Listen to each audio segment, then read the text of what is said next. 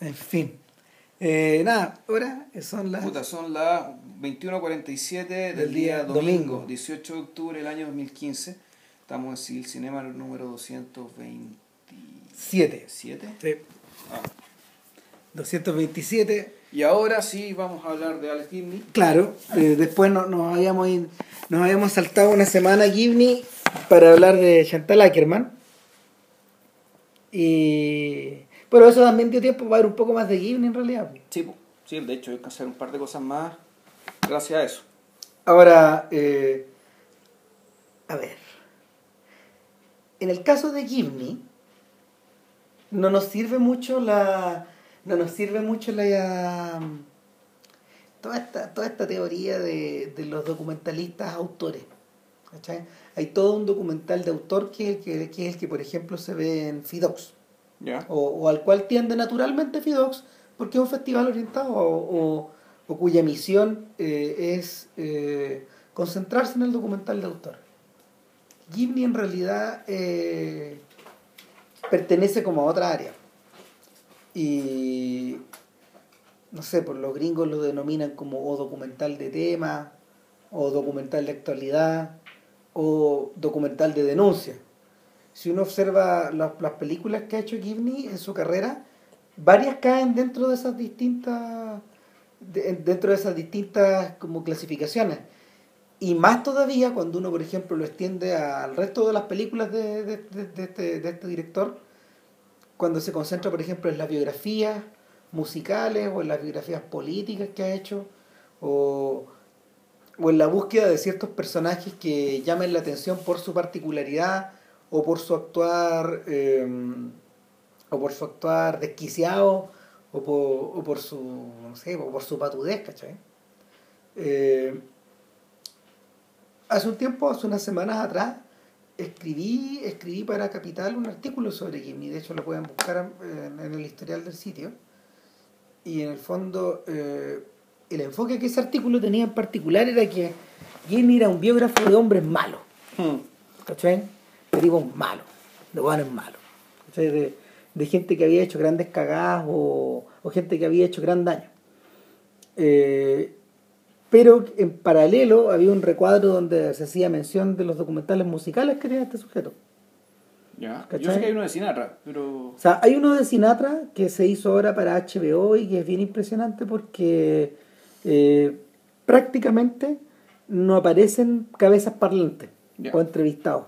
Los entrevistados aparecen con la voz nomás, con su voz y lo que tú vas viendo son eh, Pero eso es porque son... fotografías, películas de la época y clips de Ya, películas. pero el punto de la voz, eso no es lo importante. Lo importante es que el testimonio es un testimonio conseguido eh, especialmente para la película, o era, Claro. era recogido por libros, ponte tú, y como Eh. la gente estaba muerta, un actor lo leía. Es que claro, es que cuando, te- cuando se mete en ese modo, Gibney trabaja un poco al estilo de Ken Burns.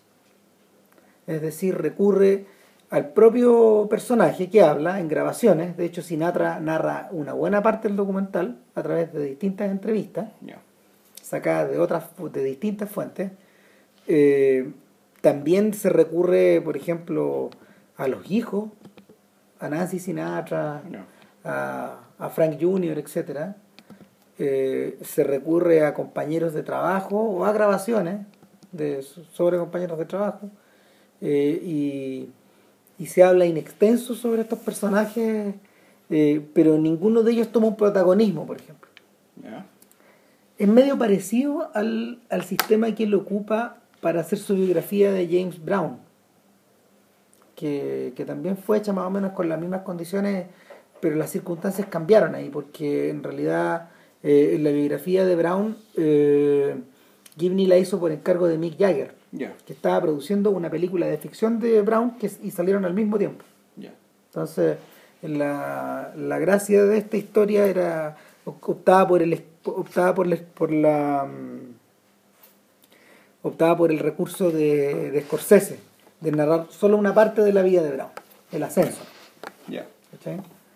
Y en el, en el caso de Fela Kuti parece que es medio parecido a ese documental Finding Fela que se presentó en un inédito hace un tiempo atrás, pero eso yo no lo he visto. Y sin embargo, sin embargo, eh, Gibney, en- el Gibney que uno conoce y el que uno se encuentra en Netflix viene de otro lado, o sea, son otras películas. Eh, este, tipo, este tipo se hace famoso eh, después de, de trabajar, yo creo que casi como casi 20 años en este, en este, en este género. Eh, permanentemente trabajó para la tele y creo que él hizo documentales sobre, no sé, históricos. O trabajaba, en- o trabajaba, ponte tú, haciendo, grabando, grabando entrevistas o recurriendo a material o recurriendo a material pregrabado, pero en realidad su nombre empieza a sonar con fuerza cuando aparece The Smartest Guys in the Room, el caso Enron. Que Eso aparece a mediados de la década pasada. Como el 2003, 2004, 2004, sí. Claro, por ahí. Y, y, es- y es ahí donde en el fondo uno puede, donde uno puede hablar, sí, y este, este es una película, este, este es una película con un tipo, con un tipo reconocible por detrás, de hecho. Y, y, lo o sea, con un, con un director que tiene una marca reconocible. Y, y de hecho eh, postula al Oscar. Ya. Postula al Oscar por primera vez con ese documental. En ese sentido, Gibney es un poco beneficiario de, eh, de, la, mm, de la masificación de estos documentales de denuncia post Fahrenheit 911 de Michael Moore. Ya. Yo creo que yo creo que es uno de los gallos que es uno de los gallos que agarra esta olita. O sea, la olita es tan grande que le sirvió incluso a Errol Morris como para poder agarrar cierta notoriedad también. O sea, es que en realidad doc- documental denuncia hay montones y son Mucho. bastante antiguos. Si aquí en realidad lo que o sea, documentales de denuncia yo creo que sí, no, no, no son, esto no es un género nuevo. Eh, no sé, yo me acuerdo de este documental, el Heart and Minds, ¿de cuándo es? Ah, claro, no, es que, es, es- es que ese es un ejemplo histórico. po. Hearts and Minds es una película del año 73, 74, por ahí. Y. A ver. Gana el Oscar a mejor documental. Es uno de los primeros documentales modernos que, que es notorio por ganar el Oscar, pero es precisamente porque en el fondo la, la, la- el, tema, el tema de Hearts and Minds, que era la actuación, la, la- actuación, no sé, eh, insostenible de Estados Unidos En en, guerra, Vietnam, claro, y toda la herencia que viene después, era un tema que no se tocaba en la tele. Entonces, esto, o sea, la tele reportaba sobre las atrocidades, pero, pero lo que, lo que la prensa elaboraba en las, en las editoriales no salía en las peli no, no, no, no- estaba plasmado en imágenes. Entonces, eh, cuando estos gallos lo financian, es prácticamente un escupitajo en la cara del sistema político. O sea, eh, a lo mejor algún día haber que hablar de Hearts and Minds en ese contexto, porque, porque es distinto, por ejemplo, al caso de lo que hace Marcelo Fuels con la Chagrin y la Pitié y sus documentales posteriores como Hotel Terminus. eh, porque en cierta medida eso también, también cae dentro de la denuncia, pero lo que le interesa a O'Fields eh, es como crear un mundo adentro, pues si eso también es lo que pavimenta el camino como para que para que Lanzmann se, se entusiasme con hacer Shoah de la forma en que lo hace, en forma monumental. O sea, te- eh, lo- lo- Claro, no, y aparte, y eso ya, eso ya no es denuncia. No, además, no. Naturalmente, porque están hablando de un hecho que es conocido por todos, ¿cachai? En, el- en el cual más o menos hay, hay consenso respecto a la naturaleza de lo que se está, de lo- que se está hablando y lo que se está mostrando. Y aquí básicamente, bueno, el caso de, de, de, Lans- de Lanzmann, y lo comentamos acá, digamos, aparentemente lo que él quiere dar es una mirada nueva. Claro, eh, eh, en el fondo, eh, en el caso de Lanzmann hay que tomar en cuenta su conexión con Sartre, con, Con Simón de Beauvoir. con, con Simón de Beauvoir, con la dirección de esta revista que él Mm, tenía, y finalmente con que a su manera era un filósofo. Es un filósofo Lanzmann. Entonces, eh, Choa, por lo mismo Choa, en realidad se justifica que esté publicado como libro en distintos idiomas. O sea, eh, entonces, el, en, el caso, en el caso del documental, de los documentales que hace Gibney, eh, el proceso es un poco al revés. Muchas veces él se basa en un libro previo Sí. para transformarlo en un documental, como en el caso de Enron. Y en el caso también de la, de la cientología. Claro. Y, y en el caso, en el caso, de- en ambos casos, eh, no se trata de cualquier libro. De hecho, ha sido, los libros estos han sido aclamados. Sí. Sobre todo en el caso de Enron, que el libro, el libro creo que es brillante, y en el de la cientología, bueno, es uno de los tipos que es uno de los tipos más serios que, ha- que se ha metido a, a examinar el, el- el- a examinar el caso y las aristas y, y, y- lo han esquilmado. Pero no lo han podido no lo han podido hacer cagar. Entonces, eh, el, la- yo creo que yo creo que la lo que beneficia mucho a Gibney y que se diferencia de, de lo que le ocurre, por ejemplo, a la gente que hizo Hearts and Minds, es que cuando, cuando él encuentra este hueco, este espacio, eh, lo utiliza con mucha intensidad. De hecho, la cantidad de pega que este gallo ha desplegado eh, en la última década y media es alucinante. Porque ya no estrena documentales todos los años. Y que hasta dos por Y año. a- Si el de Steve Jobs y el de, y, y el de las antologías, los dos son de 2015. Espérate, sí, tres por año. Porque Ya. el de, el de Steve Jobs también es de 2015. sí. No, está hablando de ese. Steve Ah, no, Jobs perdón, las no, y el, me refería al de. ¿Cómo se llama? Al de, Fresa- al de Sinatra. Ya, Esos tres son de este son año. este año. ok. Entonces, el, la capacidad de trabajo que tiene el equipo de él es como ya a estas alturas ya es Sí, similar. eh, eh, ya a estas alturas es similar a la de Ken Burns. Ya. Sea, porque Burns trabaja, trabaja de esta forma porque en el fondo estos gallos tienen, eh, no sé, pues Burns por ejemplo está trabajando actualmente en un documental sobre la guerra de Vietnam que cierra su trilogía. Ya. La guerra civil, la segunda guerra y la guerra de Vietnam. Ya. Y, y cuando tú te metías a la página en 2013, el anuncio del estreno ya era 2017. Ya. Para que veáis con los horizontes de tiempo que trabajan estos gallos. Entonces, eh, ahora, eh, eh, Gibney, eso sí, cuenta con una vuelta extra, que en el fondo eh, él es el responsable de que un tipo como, como Charles Ferguson se haya metido a hacer películas. Ferguson no es un director de cine, y Ferguson, eh, Ferguson es el tipo que, que gana el Oscar por Inside Job. Eh, tiene un documental, tiene un documental de mm, sobre, sobre Irak ah, un poco antes y ahí es donde calzan los intereses de los dos porque porque porque Gibney eh, gana un premio Oscar con Taxi to the Dark Side. Ya. Taxi to the Dark Side cae también dentro de esta dentro, dentro de esta misma tendencia de, de documentales denuncia y de hecho se adelanta a um, Standard Operating Procedure. Procedure de, de Errol Morris De Morris, se, adelanta como un año más o menos Ah, y Habla de lo mismo, también habla de, de son los mismos entrevistados Ah, es heavy, pero es otra, es otra la visión, porque, porque el foco de Morris, el, a ver, Foco de Morris, si mal no recuerdo, era la investigación. el foco de Morris es la investigación, y el foco de la investigación y, el- y la tapa de la investigación. El Claro. es decir, cómo la cuestión, eh, cómo efectivamente eh, hay, hay todo un, un rastreo respecto a la evidencia, de cómo te acreditas que lo que pasó, que lo que pasó, pasó, y qué fue lo que se hizo con esa información. Claro, y Mor- Morris- le hicieron llegar, Morris que tiene, Morris tiene eh, dos ventajas, que tiene un poco más de tiempo para, para reflexionar sobre las idas y las vueltas del caso. De hecho, los propios entrevistados de Morris tienen más tiempo para Sí. pensar eso. Eh, pero, ah, y, y además, eh, construye como un relato, construye como un relato súper ágil con estas recreaciones que le gusta hacer a él. Ya. ¿Cachai? Más allá de que a uno le guste o no le guste, la weá se va, se va por, por un tubo. Eh, en cambio, Taxi to the Dark Side es una cosa como mucho más, más periodística y todo parte en el fondo con la aparición, o sea, la muerte de un taxista, un civil, un civil, un, un, un pakistaní civil, Iraquí, ¿no? perdón, iraquí, Ah, un, un, un, taxista que no tenía nada que ver, que llevó a gente.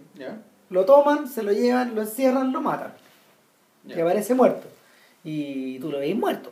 O sea, se, ve el cadáver, toda la weá. Y, y de- desde ahí se descuelga.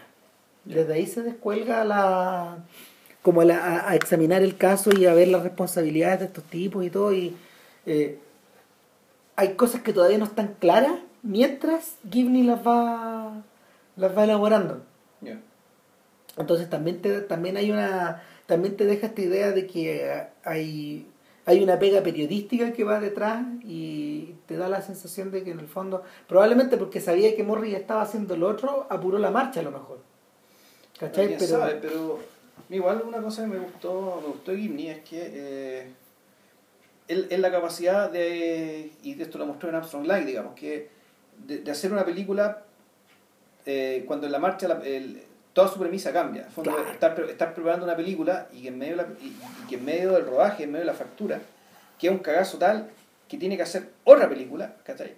Pero con lo mismo, básicamente con el mismo material, y sumándole más material y poniéndose a investigar en el pasado. En, en, en, la, esta película, la de 2013, se llama The Armstrong Lie, La mentira de Armstrong, o peor todavía, La mentira de Armstrong, la mentira Armstrong. La mentira Armstrong yo diría que es la, que es la traducción más precisa. Es como tipologizar un tipo de conducta, si finalmente ya basta ya la O, no, o más todavía, sino que la mentira no es que el Armstrong haya dicho una mentira, sino es que, él era la mentira. Él es la mentira eh, y lo fue siempre. Ahora, eso es, relativiz, es relativizable, digamos, que cuando tú empiezas ya, cuando se empieza a a saber en qué condiciones se competía. Eh, claro, de todas maneras. Probablemente el Armstrong sí, igual era el mejor del lote, Claro. Que todos, se dopaban. Digamos, mira, revisando estos documentales, eh, a mí ese es el que más me gustó. Yo siento que yo siento que ese es el momento donde Gimney se convierte en un cineasta como de otro de otra escala. Pero cuando cuando cuando terminé Client Nine, el documental de Elliot Spitzer, que, es el que más te gusta a ti, ahí, ahí me di cuenta que esa operación se produce a esa altura. Entiendo que, entiendo que la, la bisagra es una película que ninguno de los dos ha visto. Me fue, eh, medio, era medio complicada de bajar, entonces en ese momento no la, no la vi, pero realmente me interesó lo suficiente como para, mm, como para, para, mirar algún día. Es Casino Jack. Y, y en el fondo, eh, a ver, Casino Jack es la historia, el Casino Jack es la historia de un gran estafador de un gran estafador eh, bursátil. Que es una de las cosas que, a ver, desde Enron hacia adelante este, este, tipo ha trabajado a varios niveles de esta forma. Por ejemplo, tiene un mini documental de, creo que es de HBO, donde en el fondo te, que es como, a ver, es como medio educativo, donde te enseña cómo se hacen estas trampas. Como, como 45 minutos, por ahí lo tengo.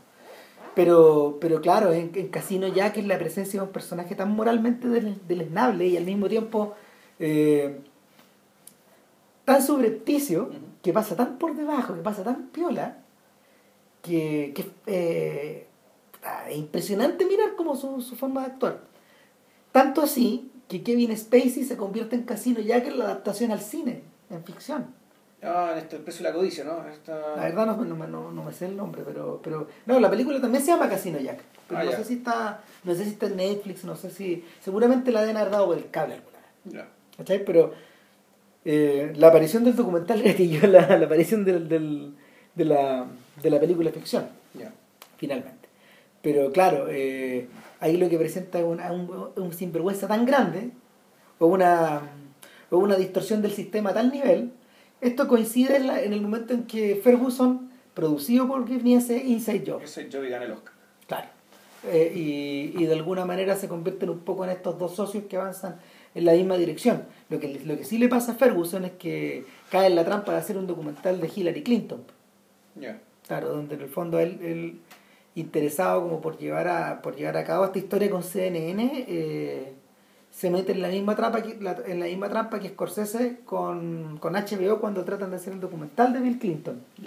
Hay, tantos, eh, hay tantas vías restrictivas hacia los Clinton por parte de sus enemigos y de sus amigos que ni siquiera los enemigos quieren hablar en contra de los Clinton. A ese nivel es la forma de, de, estar bloqueada esta historia. Entonces, Ferguson perdió como tres años, más o menos, en el tema. Y ahora está dedicado a otra cosa, pero dice, o sea, que hay mucha investigación hecha, pero en realidad no, no, está seguro si la va a hacer algún día. El punto es que eh, en ese mismo lapso Gibney no para. Claro. Claro, y, y rápidamente cocina cocina Client Nine, que yo creo que hay que detenerse un rato ahí porque, hmm. porque es la cagada. Hmm, o sea, a ver, yo lo que yo lo que yo recordaba de Elliot Spitzer eran cosas bien básicas. Una, que era un gobernador muy joven. No, antes que eso, él fue pero no, pero yo me refiero a, ah. a, lo, que, a lo yo ubicaba. a lo que te sonaba, digamos. Claro, claro, que era un gobernador muy joven del estado de Nueva York, que, había tenido, que lo habían pillado en un escándalo sexual y que él de alguna forma eh, se había se había redimido en algún momento enfrentándolo enfrentándolo directamente y después teniendo un programa en la televisión en el cable creo que en CNN él tenía un programa de conversación y, y de alguna manera eh, su figura mediática se reinventa Ya. pero después le había perdido la pista y me había olvidado que existía Spencer ahora volviendo a eso Bueno, Spitzer, creo, si mal no recuerdo, es uno de los entrevistados de Inside Job. sí Es una de las fuentes de de Inside Es una de las fuentes de Inside Job. Y, pero, pero viendo el documental se abre para tantos lados la historia que en realidad obviamente, no sé, pues, es uno de los personajes claves de la década pasada, en, en términos de representa O su... sea, el personaje que no fue, él debe haber sido, él debe haber sido Obama. Él debe haber sido el primer presidente judío, como dijiste el otro día de los No, eso, lo, decían, lo decían ahí mismo, en el mismo documental. Y un personaje que ya estaba más o menos pintado para llegar a 2008 a competir por la primaria demócrata. Claro. Porque su caída es anterior. Su caída es por ahí por el 2006. Sí. Y, es- y su caída se produce cuando él ya es gobernante del, del estado de Nueva York. Claro, Pero ese, y él llegó a gobernante del estado de Nueva York. por una de- carrera brillante. po. Una carrera brillante como fiscal general del estado. Claro. Y donde él se dedicó básicamente a perseguir los, los crímenes de cuello blanco bajo, bajo un supuesto ba- bajo un supuesto que él eh, que él que él expresa digamos verbalmente en la película y que también yo creo que lo relata de cuerpo entero donde él decía oye pero ¿por qué tú estás haciendo esta pega que la tiene que hacer la SEC la Security and Exchange Commission ¿cachai? que vendría a ser como la Superintendencia de Valores y Seguros el equivalente en Estados Unidos de eso que es la gente que puta debería velar porque el mercado financiero funcione bueno, porque los bancos no hagan chanchullos porque las financieras no, no se roben la plata bueno, ¿cachai? Esa es la pregunta central de la primera parte de la película. Entonces, bueno, ¿qué responde el Spitzer? Bueno, lo hago yo porque la SEC no lo está haciendo. O sea, en el fondo el tipo, ¿cachai? Puta, se toma atribuciones que en principio no le corresponden. Estamos hablando a finales de los 90. Claro. Eh, se, se toma atribuciones que en principio no le corresponden. Con herramientas que en principio no tiene. En el fondo el tipo, en, entre, en parte por ambición y en parte por una... por, por cierta... Por ambición, por ambición personal, ambi- no ambición baja, pero sí el deseo de escalar políticamente, pero también yo creo que por un, un interés genuino de, de, de impartir justicia. O sea. Eh, y proveniente también, y ojo, bueno, aquí hay un tema interesante, ¿cachai? El hecho de que, de que este es un tipo además que es un privilegiado. Es realeza, po. Es realeza, es aristocracia, aristocracia judía, intelectual y económica. Claro, sí, de hecho, eh, una de las llaves para entrar al personaje es el padre de él. Que el viejo es un empresario, o sea, ver, el viejo es un empresario, un industrial y un filántropo. Sí. Y, y lo, pintan a este señor, pintan a, a Spitzer padre eh, con un, desde una altura moral Claro. que ninguno de eh, que ninguno de los otros personajes en la película vuelve a tener. Ni en ninguno, y en muy poco en otras- las otras películas de Ghibli. No, no, o sea, de hecho, eh, también llama atención la conspicua ausencia de este señor, porque tú lo ves en, en imágenes de archivo, él está siempre aludido, Sí. pero él no, él no, él no aparece declarando. este, este estaba vivo cuando se filmó la película. Claro, entiendo que sí. eh, y nada, pues entonces este. em, Mira, ¿sabéis qué? De alguna forma es como el anti-Joe Kennedy, el anti-Joseph Kennedy. Ya.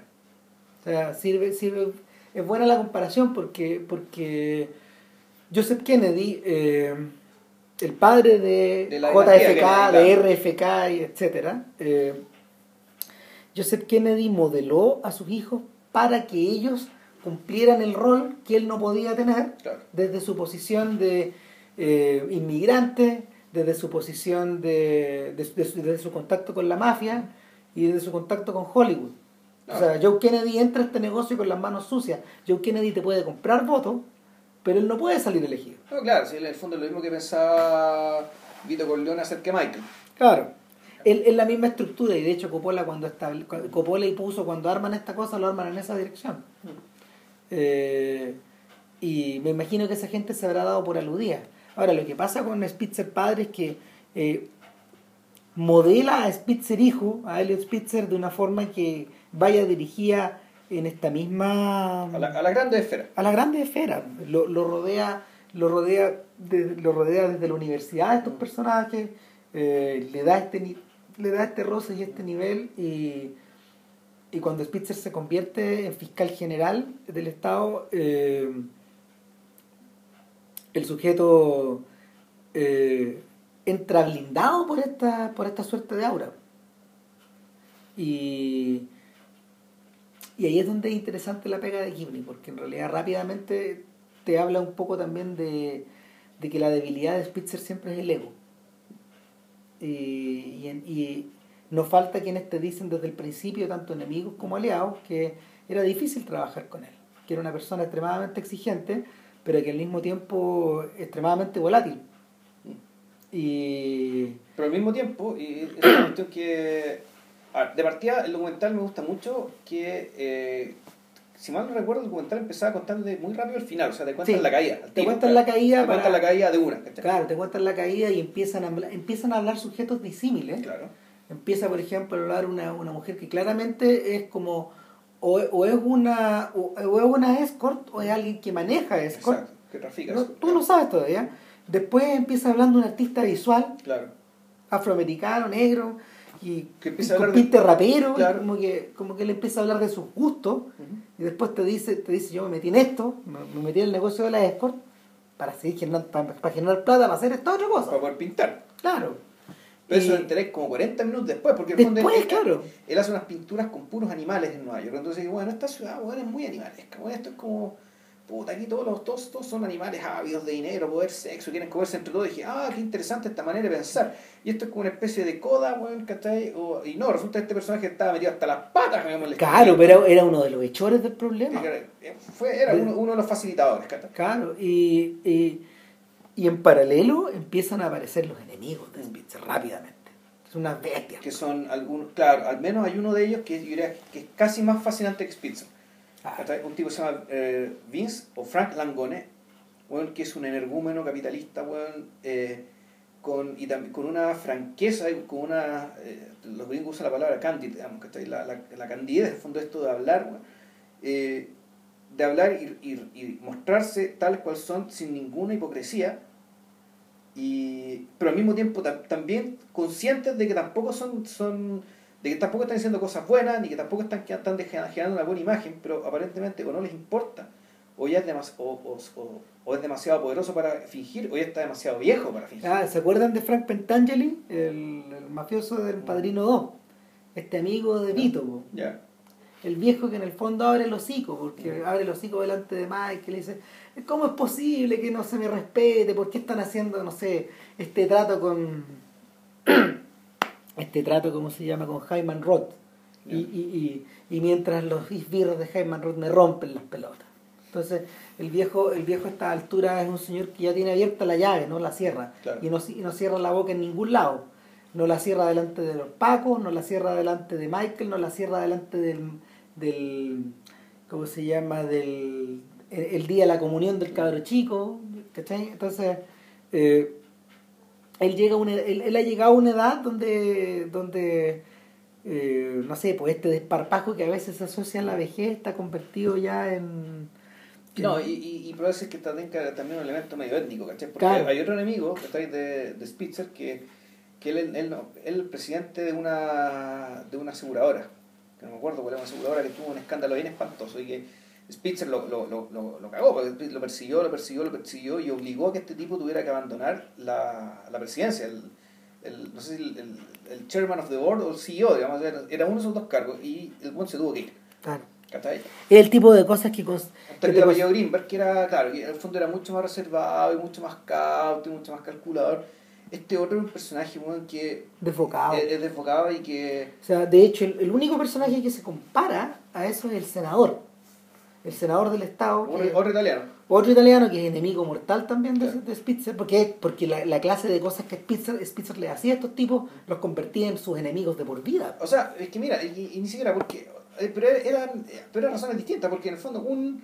El, A ver, este, Al- este senador era un, era un gran operador y un articulador en las sombras de Claro. en Albany, ¿cachai? claro, está- Albany, que es la capital del estado de Nueva York. Pero, la capital claro, del estado entonces- está en la ciudad de Nueva York, está entonces- en, en otra ciudad, en Albany. Claro, que era conocida por ser un lugar muy corrupto, ¿cachai? O sea, con mucha prebenda, mucho caciquismo, clientelismo por todos lados, ¿cachai? Y Spitzer llegó eh, precisamente llegó, con- llegó, a barrer llegó, con eso. llegó como, bueno, llegó convertido en senador, po.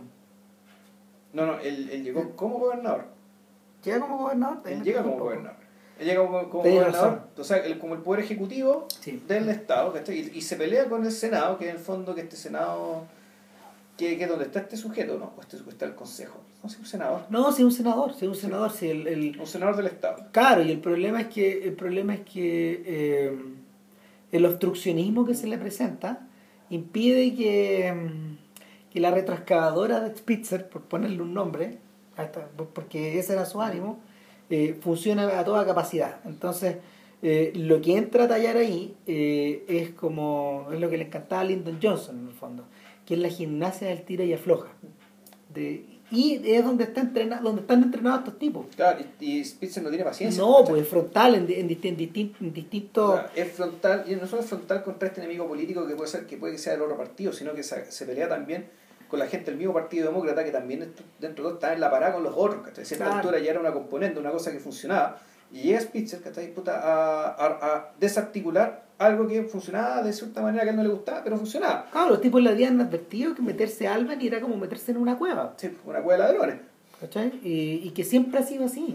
O sea, y, el, y el documental no tiene vergüenza alguna en, en, en- en ponerlo ahí, Claro. en ponerlo, como se llama? En, en partir aceptando que este Congreso, este Congreso estatal, es de mierda. O sea, fue de mierda, es de Y mierda y, ser será de Y mierda. hacer de mierda. Siempre va a ser así. Las componentes que se hacen forman parte como de la... están imbricadas con la, con la, forma, de, con la forma de vida en los barrios, eh, los, con los caciquismos y, y con esta agresividad de la que hablaba nuestro Claro. artista. No, claro, y, y- y más que eso, ¿cachai? No sé si la película lo dice, no, por eso lo dice explícitamente, es un tema de que una, un congreso, un, un- un- una sede de gobierno esta- estatal, ¿cachai? Que está en una ciudad chica, ¿cachai? Eh, pero que en el fondo y supuestamente de ahí se tiene que controlar, ¿cachai? Puta, la ciudad más rica del mundo. O sea, que la ciudad más rica del mundo está dentro de este territorio. Claro. Entonces, es una cuestión que tú decís, bueno, eh, Y, y que la pega de este Congreso es ponerle, es ponerle atajo a la bestia. Es poner, claro, dar cierta- cierto margen de, de cre- ¿cómo decirlo? cierta verosimilitud al hecho de que, puta, de que, la, de que se puede gobernar, de que, existe una política independiente, digamos, ¿cachai? De, eh, de, de la ferocidad económica, ¿cachai? De la actividad económica. Y claro, no, no lo da, porque bueno, no están todos comprados, ¿cachai? Eso todo el mundo lo sabe. Y Spitzer, ¿cachai? Que puta, combatió contra esta misma gente en la ley, en las cortes, contra los grandes chacales de Wall Street, ¿cachai? Puta, ahora él quería combatir de ellas de la política, ¿cachai? Contra, entre otras cosas, puta, el influjo digamos, de la plata y, la, y de- y, por, por lo tanto, y la corrupción, y la corruptividad del poder político, del, del poder ya genuinamente político. Claro, y ahí es donde, ahí donde Gibney en el fondo eh, se da, mm, da el salto conceptual. Porque a partir de ese momento le empieza a hablar de las debilidades en el fondo, de, de- de- de los distintos personajes. O sea, y, y, y Pero, eso, y eso- pero- y pero- pero al mismo tiempo, y ojo, y el Spitzer es tan fascinante porque, pese a lo que hemos hablado, pero al mismo tiempo un tipo que con su enemigo mortal, cuando la esposa de su enemigo mortal estuvo con cáncer, el tipo los llamó sí, y los saludó y se mostró genuinamente preocupado por la salud de la esposa. Es decir, Spitzer, para colmo, es un tipo bien intencionado, o sea, un tipo de, dentro de todo, de no sé si es buen corazón, pero, pero sí, tú hablando, tú decís, que este es un tipo, esto, este bueno es una buena persona, ¿cachai? De los otros energúmenos tú empezás a quedar como, este, bueno, este, una- Ah. este es una rata. Este, este, este italiano, este otro, este otro personaje, el Frank Langone, ¿cachai? es un criminal. po. pero al mismo tiempo eh, hay, hay algo en su honestidad ¿cachai? que te hace decir, ¿sabes qué? Eh, este es un tipo que está básicamente está peleando por lo suyo, ¿cachai? Que está peleando por lo suyo. Como León, po. Pero entendiendo que eh, como, como un hambriento pelea por lo suyo. Bueno. que ya no sea hambriento, ¿cachai? Pero él, él actúa con la memoria del hambriento, ¿cachai? Pues al, mismo tiempo algún dice, puta, yo he sido pobre, he sido rico, y efectivamente mejor ser rico, ¿qué hay de malo con eso? En el fondo esa es la defensa que hace, ¿cachai? De, de que el sistema estadounidense permita, ¿cachai? El enriquecimiento fácil, incluso torciendo, torciendo un poquito, ¿cachai? Un, Claro, comillas, un poquito la ley. A ver, el- los gringos tienen, los gringos, no sé, tienen doctorado y máster en sus películas sobre el tema. Sí. O sea, quienes hayan visto, no sé, eh, desde Nido de Rata hasta Los Sopranos. ¿cachai? O, o, o quienes hayan mirado temporada tras temporada de The Wire, o hace poco Show Me a Hero, eh, las dos de David Simon, les va a quedar claro que les va a quedar claro que en el fondo eh, esta, estos, anima, est- estos animales hambrientos eh, no los podéis retratar de una forma monolítica. Y eso la película lo entiende muy bien. Y por eso te mencionaba los de las, los de las debilidades porque finalmente cuando, cuando, tú lo, cuando tú vas observando los testimonios eh, no son simples testimonios, no solo, no solo sirven en defensa de, eh, su pro- de sus propias maneras de ver el problema o de su propia forma de contar la historia, sino que también te hablan un poquito de la condición humana, Sí. de qué, de, de qué, de qué tipo de personas son, eh, de qué material están hechos y cuáles son sus puntos débiles. Y, y por ahí entra por ahí entra Gibney coleando hacia Spitzer, claro. porque en algún momento de la historia eh, estas dos aristas, la de Spitzer cazador, esta águila que se mete, no Claro. sé, pues, a, a, a limpiar Albany, y por otro lado, este cuento, este cuento que lo agarran por el final, donde Spitzer es atrapado en un escándalo sexual, se van acercando, se van acercando lento, lento, lento, lento, y finalmente queda, finalmente eh, Spitzer queda expuesto como un sujeto que era el clásico cliente de, un- de, la, de esta clase de escort carísima. Claro. Entonces la película gasta unos minutos en explicar eh, qué clase de persona puede eh, rentar a una escort por 1.500 dólares o por hora, 2.500 dólares o por 4.000 dólares la hora. Entonces se tipologiza brevemente al tipo de sujeto, ¿cachai? Tipos con mucha plata, eh, gente que está eh, bajo mucho nivel de estrés, otros tipos que en el fondo, no sé, pues tienen apetitos que no pueden, tienen apetitos que no pueden reprimir. eh, en cuarto lugar, eh, personas que quieren pasar, eh, que quieren eh, acceder, que quieren tener la ilusión de acceder a un, a, una, a un mecanismo muy privado de poder tener contacto sexual con extrañas, ¿cachai? Pero que al mismo tiempo ese mecanismo... La, la Girlfriend Experience, que también es otra, Sí, que, que otra categoría Claro, del asunto. no deja de ser curioso que, que por esos mismos días eh, Soderbergh Soderbergh hizo una película con ese título. Sí. con ese mismo título. Grey, con claro, o sea, finalmente, finalmente esta idea como de poder pagar una mina muy cara Claro. o un, o un gallo muy caro, no sé, depende. Entonces, el, claro, pues Spitzer, Spitzer eh, culposo llama, se presenta con otro nombre, lo reconocen, la, la aludía no dice nada, No, pues sí, hay, claro, un interesante y el documental también es muy jugado que estoy al- al- y te deja muy claro algo.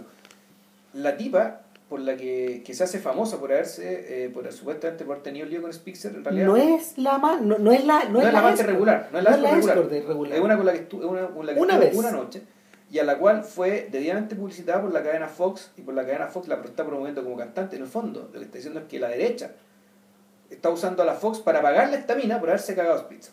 Claro. Así tal cual. Y la derecha hay un montón de hueones más que están metidos en esto. Por ejemplo, el sucesor, un tipo de apellido latino, García, se llama, que el fiscal siguiente de Nueva York, que también colabora con el hecho de que a Spitzer lo persigan por una ley que se ocupa, un- un- una ley que se llamaba la ley Mann, que básicamente consistía en puta, en una ley como el año 1800, ¿cachai? como, esta, como estas leyes que mencionan en Los Simpsons acerca, no sé, de, de los caballos y las carreras en que el, la ley más consistía en que tú no podías llevar a, una joven a, a- una, a una joven a- fuera de los límites del Estado para, para cometer actos deshonestos. Entonces, claro, es un- una ley ridícula y, y, Spit- y ¿cómo se llama esto? Gibney no, no se hace ningún problema en preguntarle, a recurrir a una fuente, un tercero, un experto en derecho.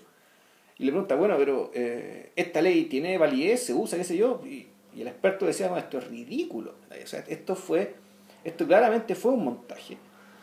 Eh, fue un montaje, fue urdido, fue ramado, digamos, para reventar Spitzer. Y la cuestión, y, y de hecho el documental, digamos, ya termina en el epílogo, parte de su epílogo, con esta niña cantando en un programa de la Fox, ¿cachai? Puta, donde la Fox le, le, está, le está, pagando, digamos, por haber cooperado, eh, co- cooperado para, para reventar a Spitzer. Y lo, y, y lo que me gusta de Gibney es la versatilidad, la capacidad de usar distintos recursos digamos, para lograr poner la información a- a- adelante, digamos, ante la mesa.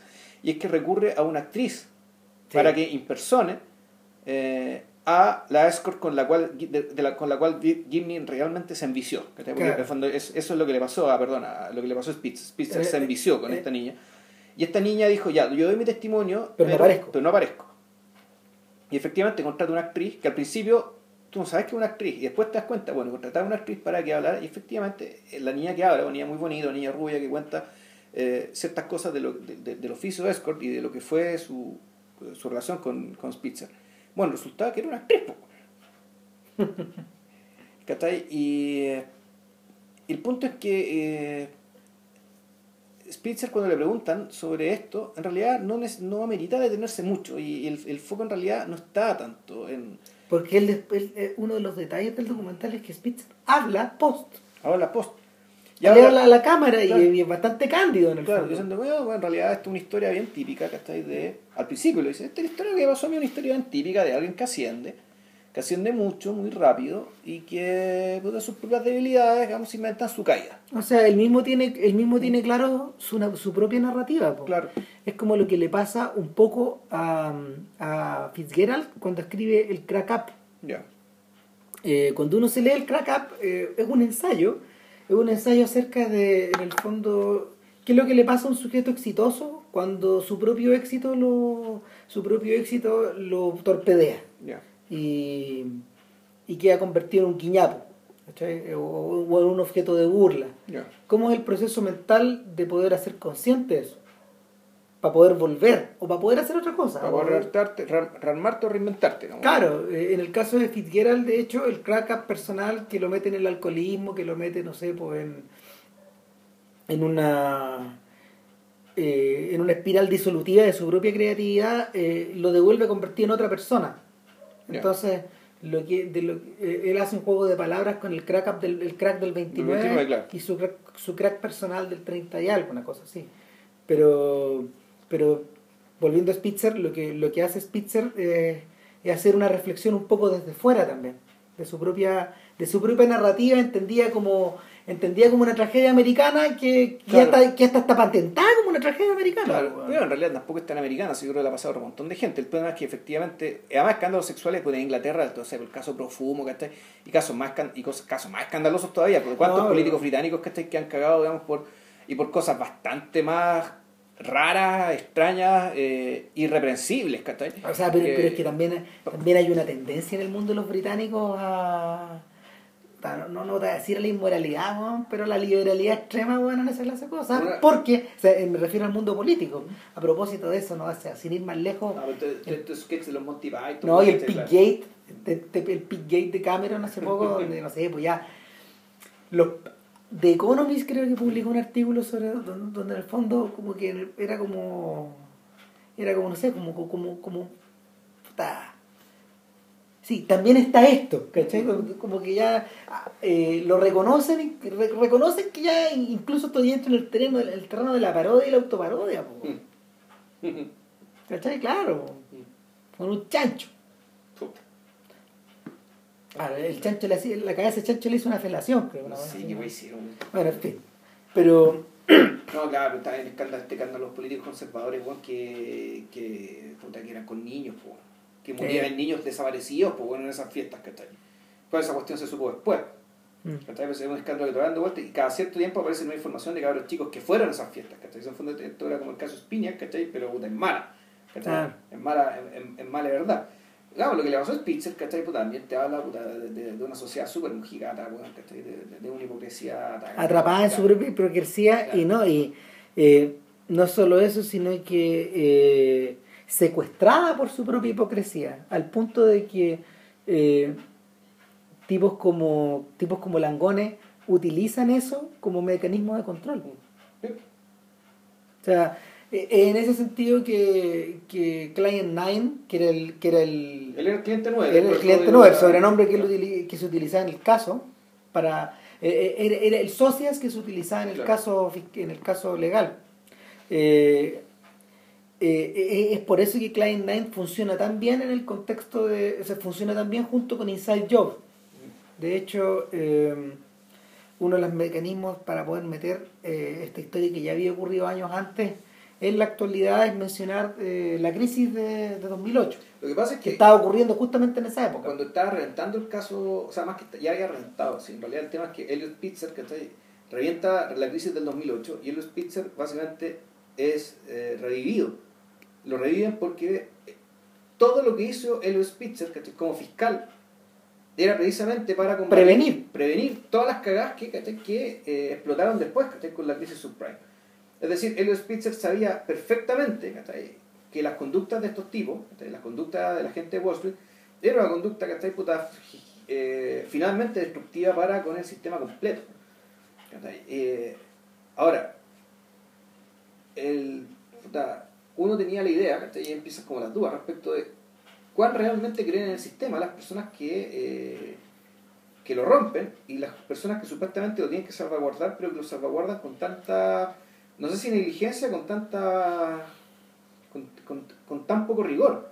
Porque, puta, si el capital, y esa es la pregunta de fondo de la segunda parte de la historia. Claro, si el, si el capitalismo realmente funciona sobre ciertos principios, y sobre esos principios tiene que funcionar sacrosantamente, los tipos que los quebrantan deberían reventarlos, ¿cachai?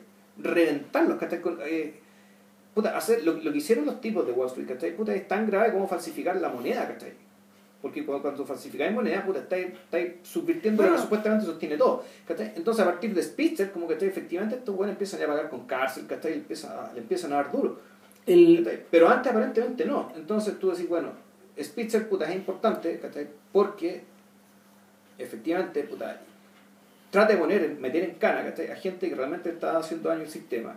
Un sistema en el cual realmente esta gente no cree. Eh, eh, bueno, el, en, la, en, una de las últimas entrevistas de Zizek, Zizek ya está entrando en este tema de que eh, está, empezando, no sé, está, empezando a está empezando a hablar del capitalismo de manera dura. Y, y la, la piedra con la que topa una y otra vez es que los tipos que presuntamente más defienden la libertad del capitalismo son los que violan constantemente sus reglas. Sí, no creen en él. Entonces, en el fondo, no creen en él. Esa paradoja, esa paradoja es imposible de resolver. Y en la que crea una y otra y otra y otra vez el mal. Escándalo, De hecho, ¿qué pensaría Friedrich Hayek de, de, ¿cómo se llama? De estos sujetos que de estos sujetos que, que, que se supone que, podría, que deberían poner en acción los principios que, no sé, porque él considera sagrados.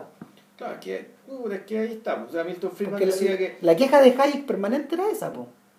Claro, Friedman, él decía, la, la única responsabilidad social, empresarial, digamos, de la empresa es generar utilidades.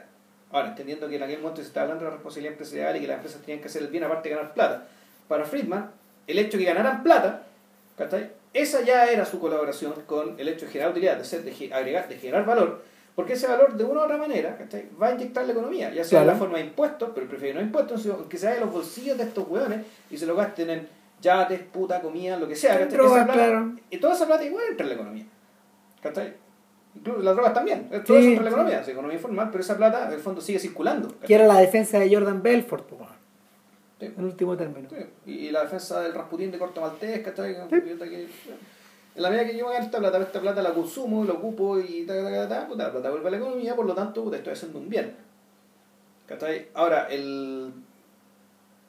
el, sí, yo sabía, punto tú, que eh, creo que era Friedman, el tipo que efectivamente desconfiaba del régimen democrático, ¿cachai? Por el bien de la. como una forma de. Eh, de como forma de fomentar el mercado. en algún momento él decía que la democracia puede ser enemiga del capitalismo porque todos los contrapesos, bueno, las restricciones, bueno, la protección de ciertas cosas, y que da, da, da, Ahora, hablar de, defender derechamente el violar la ley, ¿cachai? no creo que haya sido su intención. no, no, creo lo pueda, lo pueda dicho un poco. Tal vez sí, ¿cachai? Si alguien lo, si alguien lo sabe, nos puede corregir bien, porque, puta, claro, o sea, llamar, llamar públicamente a, a quebrantar la ley yo creo que es un poco fuerte. Eso se llama desobediencia civil, ¿cachai? Yo creo que un buen como Friedman, Friedman ha, estado a favor de eso, pero efectivamente, ¿cachai? El, el, punto es que en realidad, y, y por eso son tan, son tan interesantes estos personajes como Langone y como, como Greenberg. En realidad, tú lo que estás defendiendo no es la posibilidad de... no, no defendiendo una libertad donde todos compiten y donde realmente gana el más talentoso, ¿cachai? Donde gana, gana en el fondo lo que están defendiendo es la posibilidad de enriquecerte siendo nadie. A ultranza. Si siendo nadie, o sea, viniendo, no teniendo nada. Y por eso que además el contraste es tan fuerte, digamos, entre, entre estos millonarios, ¿cachai? Que son millonarios autoinventados, que generados a partir de puta astucia, trabajo muy duro, de trabajar como unas bestias estos hueones, ¿cachai? Eh, harta astucia, de corrupción, ¿cachai? También algo de talento, claro. ¿cachai? Versus pizza. Bueno, ahí, ahí, ahí yo recomiendo echarle una, una mirada a Most Violent Year. esta película de, de J.C. Chandor, don- con, con, ¿cómo se llama? Con este actor Oscar Isaac. Oscar Isaac. Claro, porque lo que está, lo que está al fondo, lo que está al fondo de eso es la creación de un Langone. Ya. Ese es el personaje de Isaac. Es un tipo también que no sé, pues, o sea, eh, es un de- no es un dechado de virtudes, pero al mismo tiempo no es una mala persona y sin embargo eh, crecer dentro de crecer dentro de un entorno en el que desde los pacos hasta la mafia eh, presionan para destruirte, te obliga a sacar garras. Claro. Te obliga a sacar garras, te obliga a andar con una pistola, te obliga, te obliga a tomar medidas. A pegar duro, claro. Claro, entonces, eh, una y otra vez este tipo tiene ese dilema moral. Una y otra vez durante la película. Y eh, en determinado momento vas recibiendo respuestas eh, positivas y negativas, lo van, lo van, lo, van, lo van apretando o lo, o lo van soltando o tiene, o tiene instantes, no sé, pues, de reafirmación o instantes de, no sé, de nihilismo absoluto. ¿Cachai? Y, eh, nada pues la, la, la y, y y la conclusión final la conclusión final de la película no es muy agradable en ese sentido Yo diría que. Yo diría que sí. O sea, no no es que- no me refiero a la de Amos Violent Year Ya, ya. en Client 9 no pues en Client 9 hay una especie como de se- a ver la toma final es muy bonita porque porque Los vemos caminando en la calle, como Claro. un neoyorquino eh, exactamente justo lo que pareciera no ser Claro. Eh, de acuerdo a lo que hemos visto en la película anterior Eh, es Spitzer caminando como Rocky camina en la calle o como Claro. no sé Es uno más, nadie lo reconoce, uno está Claro. feliz. Porque de partida, uno, el tiempo le dio la razón. Ah, Dos, la mayoría de sus enemigos se fue al carajo, salvo Langones. Porque cuando hacen, la, cuando hacen como se llaman los epílogos, ¿qué le pasó a tal lugar? ¿Qué le pasó a tal lugar? Todos cagaron, ¿cachai? Todos cooperaron. Ya sea el, el, el, el mafioso de, de Albany cayó preso, ¿cachai? ah, Greenberg eh, perdió la empresa y más encima su empresa, sus acciones se fueron a pique, ¿cachai? Eh, eh, la, la, la empresa de su aseguradora se fueron a pique después de la crisis. Prácticamente, prácticamente por sus malas prácticas, ¿cachai? Pero Langone zafa, ¿cachai? De Langone no se dice nada, No. nada mal, nada mal. Nada mal. Eh, ahora, post la película, Bueno, y otro, otro personaje que tenemos que destacar, que para mí que, que, que también es fascinante, que es la, es la dueña del, del burdel. sí, increíble, una empresaria. Es una empresaria, pero que habla con la candidata de una niña de 5 años. Sí. Bueno, es impresionante eh, que alguien que se dedique a eso ¿cachai? tenga una mirada tan transparente, pues tiene una mirada absolutamente transparente como de, eh, ¿cómo decirlo? Como, como una niña, como una adolescente de 2017, ¿cachai? De aquí Sí, habla una cosa que hace. Es, es que esencialmente, claro, para ella no hay compromiso moral detrás y como que su gran pega era cuadrar la caja Sí. o sea, y, y hacer que el negocio fuera exitoso. Porque, porque era un negocio más. Claro, eso era, era, ella ha sido un matchmaker, digamos, entonces ella eh, como que no- nunca, nunca, parecía ser que ella nunca está en contacto con el negocio, pero lo facilitaba y lo posibilitaba, y lo sabía todo, y por eso es que ella es una, es una, es una fuente recurrente, pero también es una fuente recurrente para dar cuenta, ¿cachai? De, de cierta, de que, está bien, había, pues, había una, una escort eh, checa, ponte tu origen checo, puta que hablaba de que a ella le gustaba mucho que los tipos tuvieran plata, ¿cachai? Y, ta, ta, ta, y, la, y, la misma, eh, la, y la misma actriz que hace la escort, ¿cachai? También habla un poco del atractivo que generaba para ella el hecho de tener este tipo de clientes, ¿cachai? Entonces, claro, hay, una, hay, hay, hay, un, hay un discurso adulto, interesado, más o menos predecible, ¿cachai? Un poco Sí. lógico. Pero la forma de, de mirar el mundo, de mirar este negocio de este, de este otro personaje es algo, es algo a lo, que- a lo que, de lo que Jimmy no puede soltarse tampoco. Por eso vuelve a ella una y otra vez. Y no siempre su testimonio tampoco es tan importante, ¿cachai? Pero pareciera ser que ese personaje por sí mismo también te, re- te revela, ¿cachai? O te muestra también cierta cosa, por decirlo medio insustancial. Media sonsa, pueril, po. Media pueril, sí. Eh. De volviendo- hay en todo- este cuento. Volviendo al lobo de Wall Street, eh, ahí tenía, tenía el equivalente en el personaje de la esposa de Belfort. ¿Cachai? Porque el personaje de la esposa de Belfort pareciera ser inconsecuencial, Mm. Pero en las idas y en las vueltas del sujeto, ella siempre está ahí. ¿Cachai? Sí. Y, y ape- y apenas empieza a caer lo suelta, lo, deja Claro. caer, lo, lo ayuda, lo ayuda en su caída. Pero la, la forma en que ella misma va articulando un poco de lejos, porque en general aparece reaccionando ante las locuras de estos sujetos. ¿Cachai? Eh, está completamente integrada al sistema, pero desde, desde una candidez que pareciera no ser pareciera no ser fingida. No, pero cuando llega la los sí. Sí, Porque pues, ahí- La tipa siempre fue una prostituta, Claro. se, se- se- cuento. Ahora, en el post del documental, eh, Gibney tiene, perdón, eh, Spitzer tiene otro escándalo. Ya. Otro escándalo más. Eh, de hecho, eh, él, él se separó finalmente de su mujer. Originalmente su mujer la había perdonado al primer Claro, caso, claro. sí. sí, y en el fondo, ese perdonazo, ese perdonazo de hecho inspiró una serie de televisión. Ah, chuta, ya, Eh, eh, The Good Wife, ya, que es una gran serie de TV, po. para la gente que le gusta, no sé, para la gente que le gusta seguir series políticas o melodramáticas o al mismo tiempo centrar en personajes femeninos, The Good Wife es el epítome, o sea, tú te, eh, parte una cosa aparte y empieza y, y termina con, con esa serie. Y.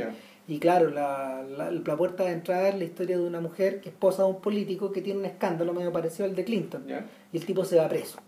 Entonces ella tiene que ella tiene que parar la olla, eh, sostener las apariencias de, de- de- de prosperidad de su familia y todo, volviendo a, a trabajar como abogada, como la abogada que alguna vez fue, hace muchos años, eh, entrando a un estudio.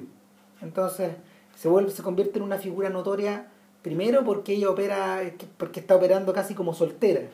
Segundo, porque ella es la ella es la clave para poder llegar finalmente a los, a los crímenes del marido, que es un, que un, que un saco de hueá en el fondo. Y tercero, porque la sola presencia de ella en el bufete lanza rayos hacia arriba y hacia abajo, porque es un personaje que está teñido. Entonces... O sea que eh, trae clientes, trae notoriedad, trae cosas, y trae y- problemas. y trae problemas, claro. Entonces, claro, la, no, la, esa serie está muy bien escrita. Y, y claro, eso, eso inspira eso. Pero por otro lado, eh, hay, algo, hay algo en Spitzer que lo convierte en un, en un, eh, en un infiel compulsivo. Ya. ¿cachai? Y, y claro, él, él, él se, él se relaciona con otra mujer, un ayudante de él, más joven, y, la y vuelve a quedar la cagada. No, claro, es que ese ya es otro problema. Claro, y, y eso, el, eso como eso lo conecta con The Armstrong Line. ¿Cachai? Que es una o cosa. sea, lo conectan a estas cosas. Sí, Una, eh, de partida, Armstrong también es un personaje absolutamente fascinante. O sea, es Armstrong, increíble, extraordinario. Armstrong bueno, es un personaje también de un... Es curioso porque es un personaje eh, de origen... No de origen un- particularmente humilde, No. de clase media baja, básicamente porque es hijo de madre soltera. Sí, ¿cachai? O sea, de- o, o abandonado, digamos, o sea, abandonado por el padre, si lo cría su madre sola, eh, a él solo, porque si no tiene hermanos, o si lo, no, si no los tiene, no, era no, no, no, y es un personaje que es un personaje sobre el cual eh, tuvo que trabajar mucho desde niño su autoafirmación personal. Y una de esas formas era obviamente eh, entrar a equipos deportivos Claro, y competir, y competir. y ganar siempre. Claro, y eso.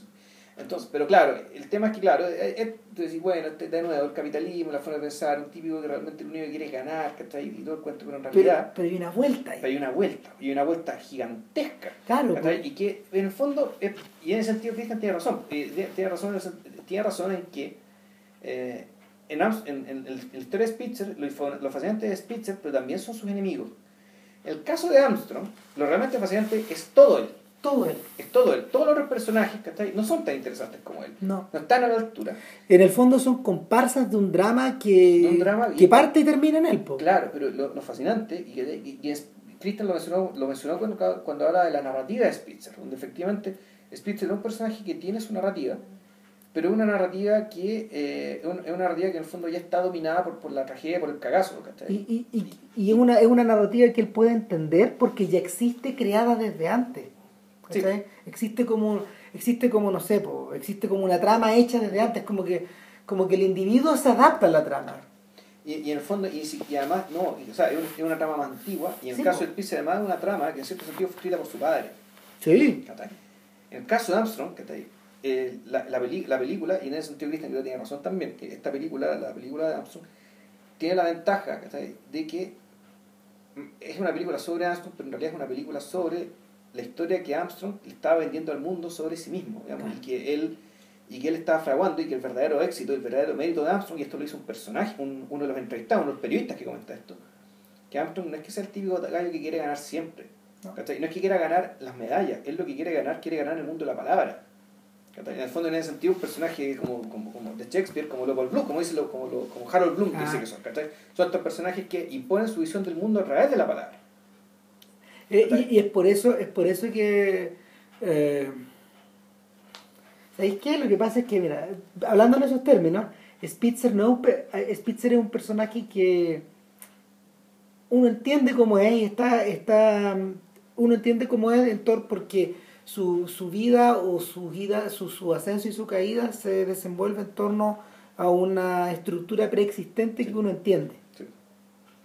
Eh, el tema con Armstrong y lo que lo vuelve canónico en términos de Bloom, o sea, como, como un personaje canónico, alguien, alguien nuevo agregado a este canon, es que, tal como tú decías, pues es un personaje que en el fondo eh, aspira a un triunfo final, que ya no es el triunfo de la medalla, ya no es el triunfo de levantar los brazos frente a la tele, eh, no es el triunfo de poner tu nombre en los libros, es el triunfo de tener la razón.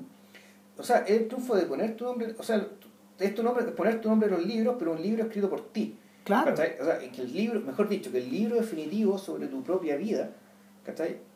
No, peor todavía, que tu propia historia haya sido desarrollada a partir de un guion elaborado por ti. Y por lo tanto, el, y su caída, y a diferencia de lo que pasa en Spitzer, porque Spitzer lo que lo, lo, que, lo que lo hace caer es un escándalo privado, algo que no está dentro de la narrativa, ¿cachai? En el fondo es un desliz. Claro. Ah, es un desliz que básicamente lo desvía digamos, de su narrativa, de la narrativa que era de él, pero vez de su padre y que la que le ha pasado tantos años más.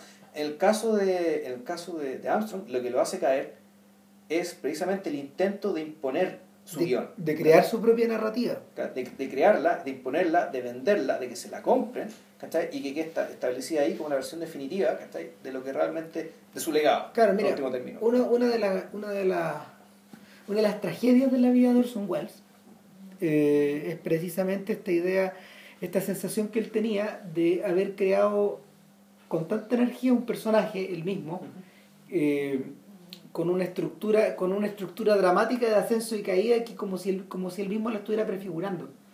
De manera que hacia el final de su vida, eh, el Wells de sesenta y tantos años, de 70 años, en el último año, él estaba muy consciente de que su arco estaba casi completo. Y y era una, era una sensación como de. Es la sensación un poco parecía, media falstafiada.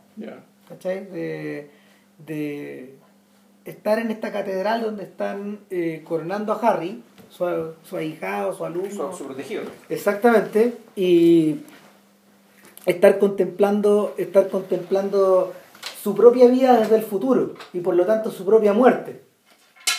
¿Cachai?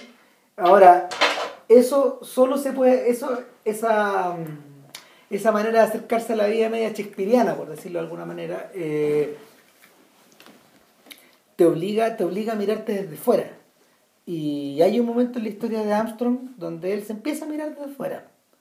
Pero, pero el camino hacia allá es la cosa extrañísima, porque habíamos, habíamos dicho, habíamos anticipado antes que tiene un, tiene un, esta historia como de autoafirmación tiene una vuelta inesperada y tremenda cuando Armstrong, eh, compitiendo en el equipo olímpico, genera un cáncer. Claro, le detectan un cáncer. ¿Cachai? Le detectan un cáncer y, y es un cáncer súper agresivo, eh, es del tipo de cosas de las cuales un deportista de elite no se salva y, y, se hunde.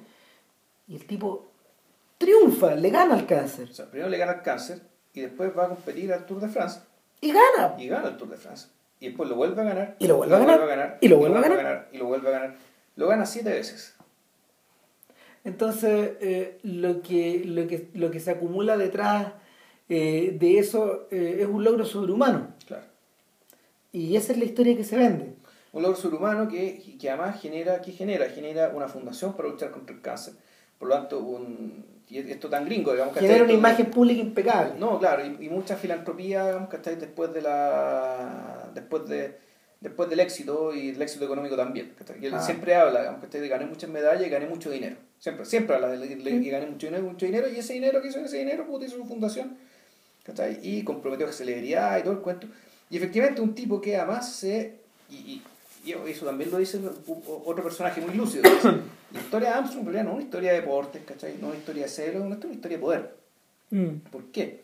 Porque Armstrong cuando en 1999 gana su primer, eh, gana su primer Tour de France, después de, después de haber sido, de haberle ganado el cáncer, él se convierte en un ícono cultural, se convierte en una celebridad y en ícono cultural. Y desde ahí empieza a hacer todo lo que hace y empieza, ya tiene más herramientas precisamente para cimentar inventar su leyenda. Claro. Ahora, en paralelo, en paralelo, eh, el triunfo de el triunfo de Armstrong no se da a ver el triunfo de Armstrong no se da en un escenario eh, donde donde todos compiten donde a ver, a ver, es que esto también lo va quedando claro en la película pero sobre todo y ahí, ahí es donde sirven las comparsas ¿cachai? donde sirven los periodistas que no le compraban a, a Armstrong porque o los ex compañeros. Claro, porque desde, desde tiempo atrás, desde tiempo atrás, el Tour de France y eh, otras competiciones, el, el, el Giro de Italia. El Tour de Francia es. El pero el Tour de Francia en particular, porque es el más importante del mundo. El más importante porque es realmente el más brutal, ¿cachai? Claro.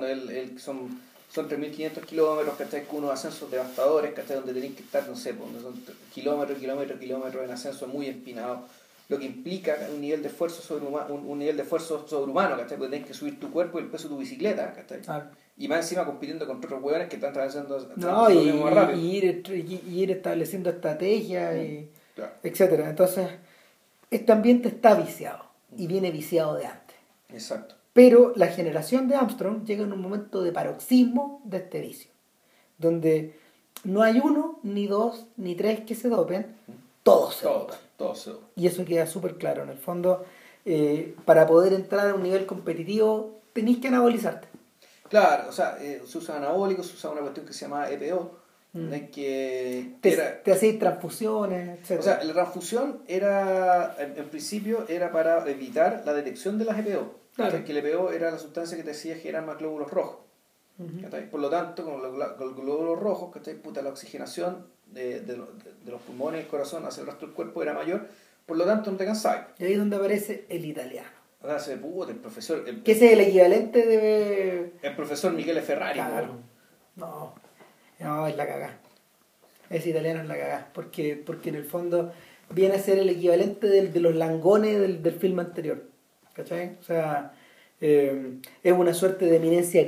Ferrari es una suerte de eminencia gris de este nuevo ciclismo eh, anabólico es el tipo que eh, es un químico de profesión, de hecho.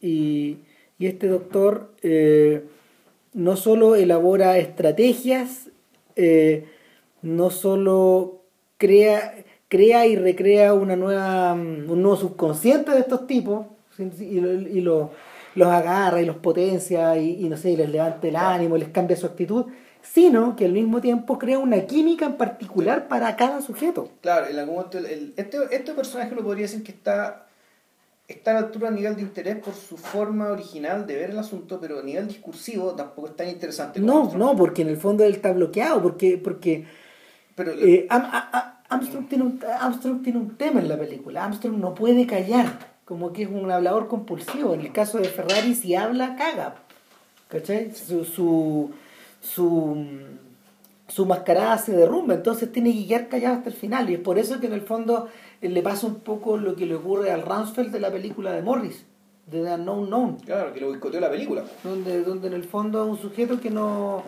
Toda su elaboración verbal es circular. Y lo interesante de Ferrari es que haya accedido y haya tenido el ego suficiente para aceptar aparecer en la película y permitir que de alguna manera su voz quede representada. Claro, lo que ¿qué se dice Se dice, uno, que su reputación estaba manchada desde el principio, que para Armstrong siempre fue no un activo, sino un pasivo, en términos, en términos públicos, está relacionado con él. Eh, pero también te dicen que el tipo, más que un mercachifre, más que un delincuente, él en realidad es un científico y por lo tanto todo su interés, eh, todo su interés en dopar a los, a los ciclistas. Es para ver hasta dónde llegan. es para, efectivamente, ir estableciendo los límites de, eh, de, la resistencia humana y él estando convencido de que falta mucho para llegar a ese límite. Sí. Entonces, es un tipo que, que, realmente él está investigando. Bueno, y lo otro es que tampoco era un chanta que, que lograba todo y hacía que lograran todo a través del dopaje. al revés el dopaje era una parte mínima del asunto, donde también estaba siempre puta, mucho Para él, moralmente, el dopaje es una parte mínima. Es una parte Está incorporado, mínima. viene. Es- claro, es parte del asunto, es lo que te permite, es lo que te permite competir. ¿Cachai? Si en el fondo cuando. Es lo que te iguala con los Claro, otros. claro, en el fondo, cuando, cuando- acá en Chile, don Lucho Santibáñez, todo el mundo criticaba a Lucho Santibáñez, que decía que los partidos se ganan dentro de la cancha y fuera de la cancha, y que efectivamente dopaba a los jugadores y tal, tal. Pero Lucho Santibáñez lo que hizo fue básicamente decir, ya, bueno, si queremos competir, tenemos que hacer lo mismo que todos los demás. Porque si no hacemos lo mismo que todos los demás, no estamos compitiendo. Y era bien enfático el ¿Cachai? viejo. Y, puta, y, y digámoslo, tiene razón, ¿cachai? Tiene razón. O sea, ¿qué sentido tiene competir, ¿cachai? Si, lo otro, si, si, si, si, si, si el otro, si el otro equipo, ¿cachai? Puta, está, está dopado, va a correr más rápido, ¿cachai? ¿Qué, qué sentido tiene entrenarse, ¿cachai? Si hagas, hagas lo que hagas, ¿cachai? El otro equipo con el dopaje, ¿cachai? Que también se va a entrenar, pero con el dopaje te va a superar igual. Claro, entonces en el filme eh, Gimli empieza lentamente y metódicamente a catalogar a los competidores y a los a los, Claro, a a los Nemesis claro. de Armstrong y todos están metidos. están todos metidos. Entonces, claro, en algún momento cuando Oprah, ¿cachai? Pues, pues, to- todo esto estalla cuando Armstrong ya finalmente la mentira Armstrong cae, ¿cachai? Claro. Por, cuando, ¿Por qué? Porque el año 2009, por un tema de ibris, ¿cachai? Cuando la palabra griega el ibris, de, de, de esta ambición desmedida. De, de, de hecho, eh, mira, mira que hey, dentro del mundo del ciclismo, ¿cachai? Los dirigentes, de- de- cuando un ciclista, un ciclista estaba corriendo demasiado rápido, y por lo tanto era sospechoso de dopaje, le decían, weón, estáis volando muy alto. Igual que Ícaro, estáis volando muy alto. No vueles tan alto. Esa era la fórmula verbal Claro. que tenían. Claro, y lo que efectivamente, lo que- lo- eran todos putos, también estaban metidos en la lo, lo que mata a Ícaro es la ibris, ¿cachai? Este- este- este- este deseo de obtener más de lo que te corresponde. Entonces, en, en esta ibris, ¿cachai? Cuando Oprah le pregunte, cae, y toda la historia de por qué cae, pues está fascinantemente contado, esto se lo llevan al final, ¿cachai? Que es cuando este weón vuelve ya supuestamente retirado en 2009 para cerrar su, cerrar su mito, el weón se manda una caga, ¿cachai? O se destapa una caga. Y ahí el weón se va todo a pique. O sea, lo Claro. increíble es que si el tipo no era ellos ese ese año 2009, el tipo efectivamente hubiera, La- terminado, la con, hubiera terminado con una narrativa Perfecta. aceptable y deseable y perfecta. Pero no perfecta para él, pero algo quería más. Es es claro. ¿cachai? O sea, Eh, el... Siempre hay algo que rebasa en el, en el caso de lo- en el- los personajes en los personajes que le interesan a Gimli siempre hay algo que rebasa el, el vaso que lo, que lo desborda Mm. ¿cachai? E- eso también queda claro un poco de ahí lo vaya a ver cuando, cuando discutamos de Steve Jobs en algún podcast que venga digamos. Eh, Sí, hay- ojo, estamos, amenazamos que yo creo que parece, aparentemente, y eso es lo que estamos esperando, vamos a hacer un documental, so- perdón, un podcast sobre la figura de Jobs en el cine. Eh, vamos a ver propósito de la película que viene que a la película que viene de Danny Boyle y Sorkin, la- del documental de, de Gimli que salió, de los piratas de Silicon Valley. Claro, ¿cachai? y de la película de Kushner, que aunque sea como la Que- hueá, que hace como digamos, las pelotas, pero- aporta para la discusión. para, armar, para armar el mito, sobre todo pensando, y la razón que escogimos es básicamente la siguiente. Todos los podcasts han sido grabados, reproducidos, digamos, ¿cachai? En aparatos de Steve Jobs. Todo, pues. Todos, todos y cada uno, de un iPad, un iPhone o un computador, así que amenazamos esto en algún futuro y cuando salga la película Claro, de Sorkin, pero, vamos eh, claro, y- lo- y- lo vamos a hacer. Claro, y, y el, el- el- el- en el caso de Jobs la pregunta es, ¿por qué el abuso? ¿Por qué, por qué, por qué voltearle omelette, digamos, en circunstancias de que ya estaba cocinada por ese lado? ¿Por qué? ¿Por qué llegar hasta ahí? ¿Cachai? Y, y la... Ahora, es que bueno, es que muchas veces, bueno, hay muchas veces en que la pregunta es retórica, ¿cachai? porque la Sí. pregunta en realidad no tiene explicación. no, pues. ¿Cachai? O sea, la explicación está en lo más íntimo de la persona, ¿cachai? Que puede ser que te responda la pregunta y es muy probable que ni siquiera te diga la verdad. O sea, en el caso, en el caso de Spitzer, eh, el filme no lo intenta responder, pero aparentemente hay una alusión a una debilidad también, hay una debilidad personal de los apetitos del Sí. sujeto, ¿cachai? Claro. Pero eh, es tan lateral a la película misma que en realidad no... Claro, es que además, y además es una pregunta que también es bien, es bien, es bien- no, no, una pregunta importante porque en realidad, ¿cuántos hueones no se meten con putas, cachai? Nadie les anda preguntando por qué te metís con putas, Claro, cachai? En fondo no es una pregunta, en fondo que, que uno diga, oh, esto es una pregunta que si la responde, weón, se descifra, weón, la clave del universo, no, vamos a entender algo de la condición humana. o sea, para estos efectos es casi una pregunta pueril. Es una huevada de pregunta, ¿cachai? Porque lo que te revela que el fondo su caída es una huevada de caída, digamos, y él cayó por una huevada. ¿cachai? Claro, y, y, y- la, cayó- película, la película es la prueba en contrario. Claro. Y no, la película fue lo que te dice, cayó por una huevada, ¿cachai? Porque básicamente este huevón se metió con quien no debía y lo hicieron caer por una huevada y que todo el mundo sepa que cayó por una huevada, de modo que todo el mundo sepa que no te podéis meter con nosotros, ¿cachai? ¿Sí? Es, esa es la lógica, ¿cachai? Como cuando, siempre pongo el ejemplo, que la fiscalía estadounidense cuando mandó fusilar a Sacco Vanzetti no se tomó ninguna molestia, ¿cachai? En probar que el tipo era, era culpable. Al revés, que todo el mundo sepa que eran inocentes, de modo que por el anarquista que se venga a huear para acá, ¿cachai? Porque si viene para acá no tiene derechos humanos, ¿cachai? Así de simple, ¿cachai? O sea, aquí nos vamos, el, el hueón que nos venga a alborotar acá, lo, vamos a reventar, ¿cachai? Y sin pudor alguno, ¿cachai? Que el mundo entero sepa. Claro, sí, que lo, lo hacemos porque lo podemos hacer. Finalmente, finalmente, de hecho, esa es una de las razones por las que Nido de Ratas termina como termina. O sea, eh, en la vida real, Terry Malloy, el protagonista, no, no zafa. No, te revienta, lo revientan antes, lo matan en el auto. O sea, de hecho, fíjate que esta semana estuve viendo, como un paréntesis, estuve viendo un documental de Elia Kazan que filmó Michel Simon, el crítico francés, que, que, tiene varios libros sobre Kazan. Eh, y, y, sobre Kubrick, hay uno que, que es extraordinario. Nada, pues entonces... Eh, Kazan conversa mucho con Ciment y en algún momento Kazan lo lleva a los muelles. Y le presenta, mira, mira Michelle, él, Pete fue mi guardaespaldas durante la película, para que no me pasara nada. Porque estos guanes habían ido directamente a los muelles a hacer una película contra los muelles. Claro. la mafia de los muelles en los muelles. En los muelles, claro. Claro, entonces... Eh, y llegan, llegan y el y los escenarios en que está filmada la película, incluyendo la casa donde funcionaba el sindicato, todo está hecho mierda, está medio hundido, está todo desaparecido. Y, le pregunta a Pita y Kazan, ¿de qué pasó? Bueno, Elia, pues si, tú sabes que lo que. Tú sabes que todo lo que ocurre en juego, que todo lo que hay en Hoboken se lo llevan. Ahora, y la situación está mejor, no me pidas que te conteste eso. ¿Y por qué no me lo quieres contestar? Bueno, es que es poco seguro, no, no, no, quiero entrar, no quiero entrar en el tema. Porque el viejo seguía viviendo ahí después de 30 años de haber sido filmada la película, más o menos. Bueno, de hecho, ya el hecho ya de que haya sido guardaespaldas este otro weón y siga viviendo ahí, ya te dice que al menos tan malos no son, se lo hubieran pillado. No, claro, pero, pero, pero la otra cosa es que hay cosas, hay, hay, cosas que podéis discutir y otras que no podéis discutir. Por eso Sobotka termina como termina en The Wire. Entonces, eh, en el caso, eh, bueno, ahora, cerrado el paréntesis, volviendo a, volviendo a Armstrong, eh, hay una cosa que también es fascinante en la película. O sea, en realidad son dos.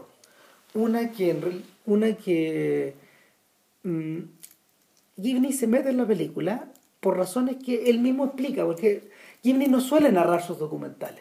Claro. Por eso, de, en algún momento mencionamos la versatilidad de Gibney. De tanto en tanto él se mete. Cosas, sí. Claro. Eh, en el caso de Joss, por ejemplo, él se mete. Él sale incluso, reflejado como en, un, en, una pantalla de iPhone. Pero eh, en este caso en particular, él tiene que narrar de Armstrong Line porque eh, él se mete en el tema con, con total inocencia, es contactado para hacer un documental sobre el regreso de Armstrong en el 2009, claro, unos cuantos por la Sony, por, por la Columbia. Entonces estos tipos aceptan aceptan la apuesta de Gibney que les plantea y les dice, ¿sabes qué? Si vamos a meternos con Armstrong en este regreso, que es triunfal o que como, vaya como le vaya, hay que hacerlo bien. Y se consigue 40 cámaras para, para 40 cámaras pequeñas en el fondo como para un equipo, un equipo aceptable para filmar eh, como se debe el Tour de France, en gran escala. Entonces es una producción con plata.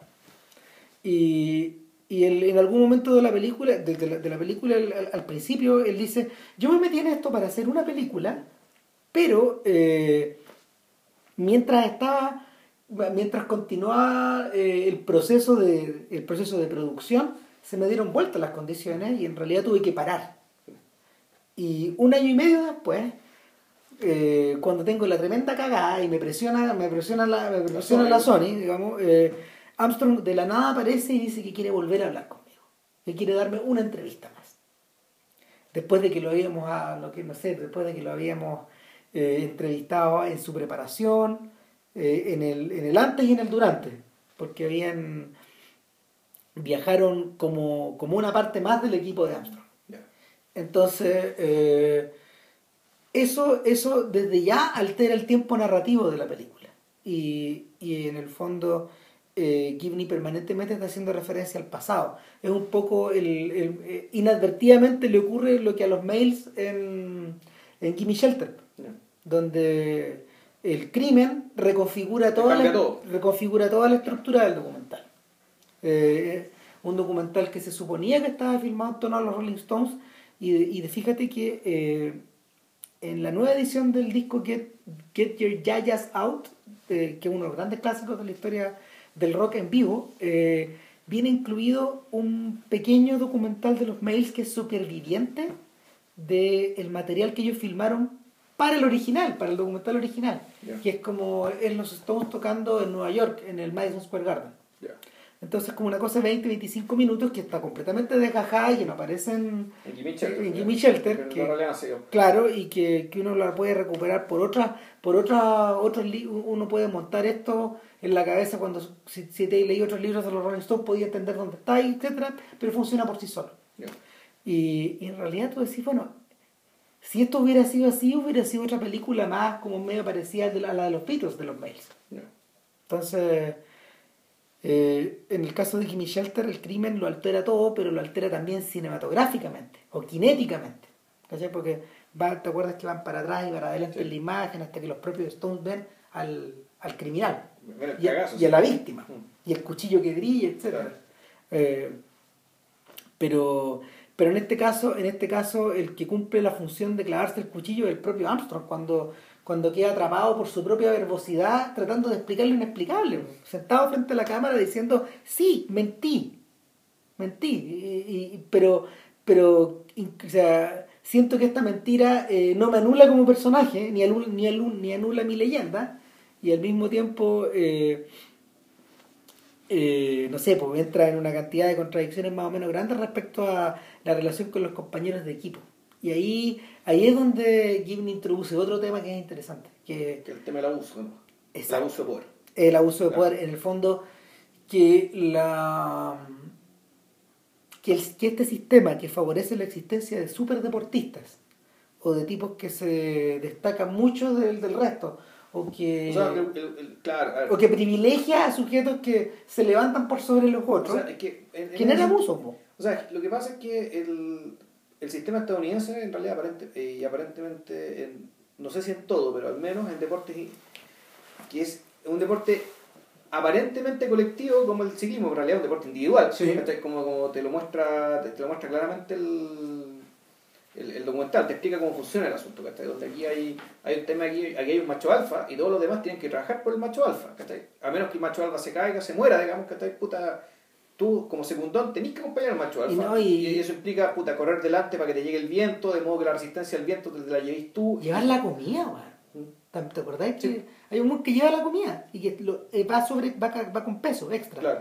Va con peso extra y que cada tanto va hacia adelante y le, le pasa la comida al compadre. las barritas de cereal, weón, Claro. o, el- o el- o el Gatorade o la mierda que tomen. Claro, y, y su, y su camiseta entera deformada Claro. por las weas que va llevando. Claro, entonces el, parece ser un deporte de equipo, ¿cachai? pero en realidad aquí gana un individuo. ¿cachai? Y el equipo gana en la medida que gana el individuo. ¿cachai? Sí. No, no, no- aparentemente no es importante Pero, pero el equipo, el equipo se vuelve vulnerable en la medida de que el individuo también tiene más poder. Claro, pero entonces, ¿a qué voy? ¿Cachai? Voy que si él parece, parece ser un deporte de equipo, en el fondo es un deporte individual donde se aplica más o menos lo mismo, digamos, ¿cachai? Que en el, que en el capitalismo, digamos, ¿cachai? Gringo típico, que donde el ganador se lo lleva todo. Es la lógica del entourage.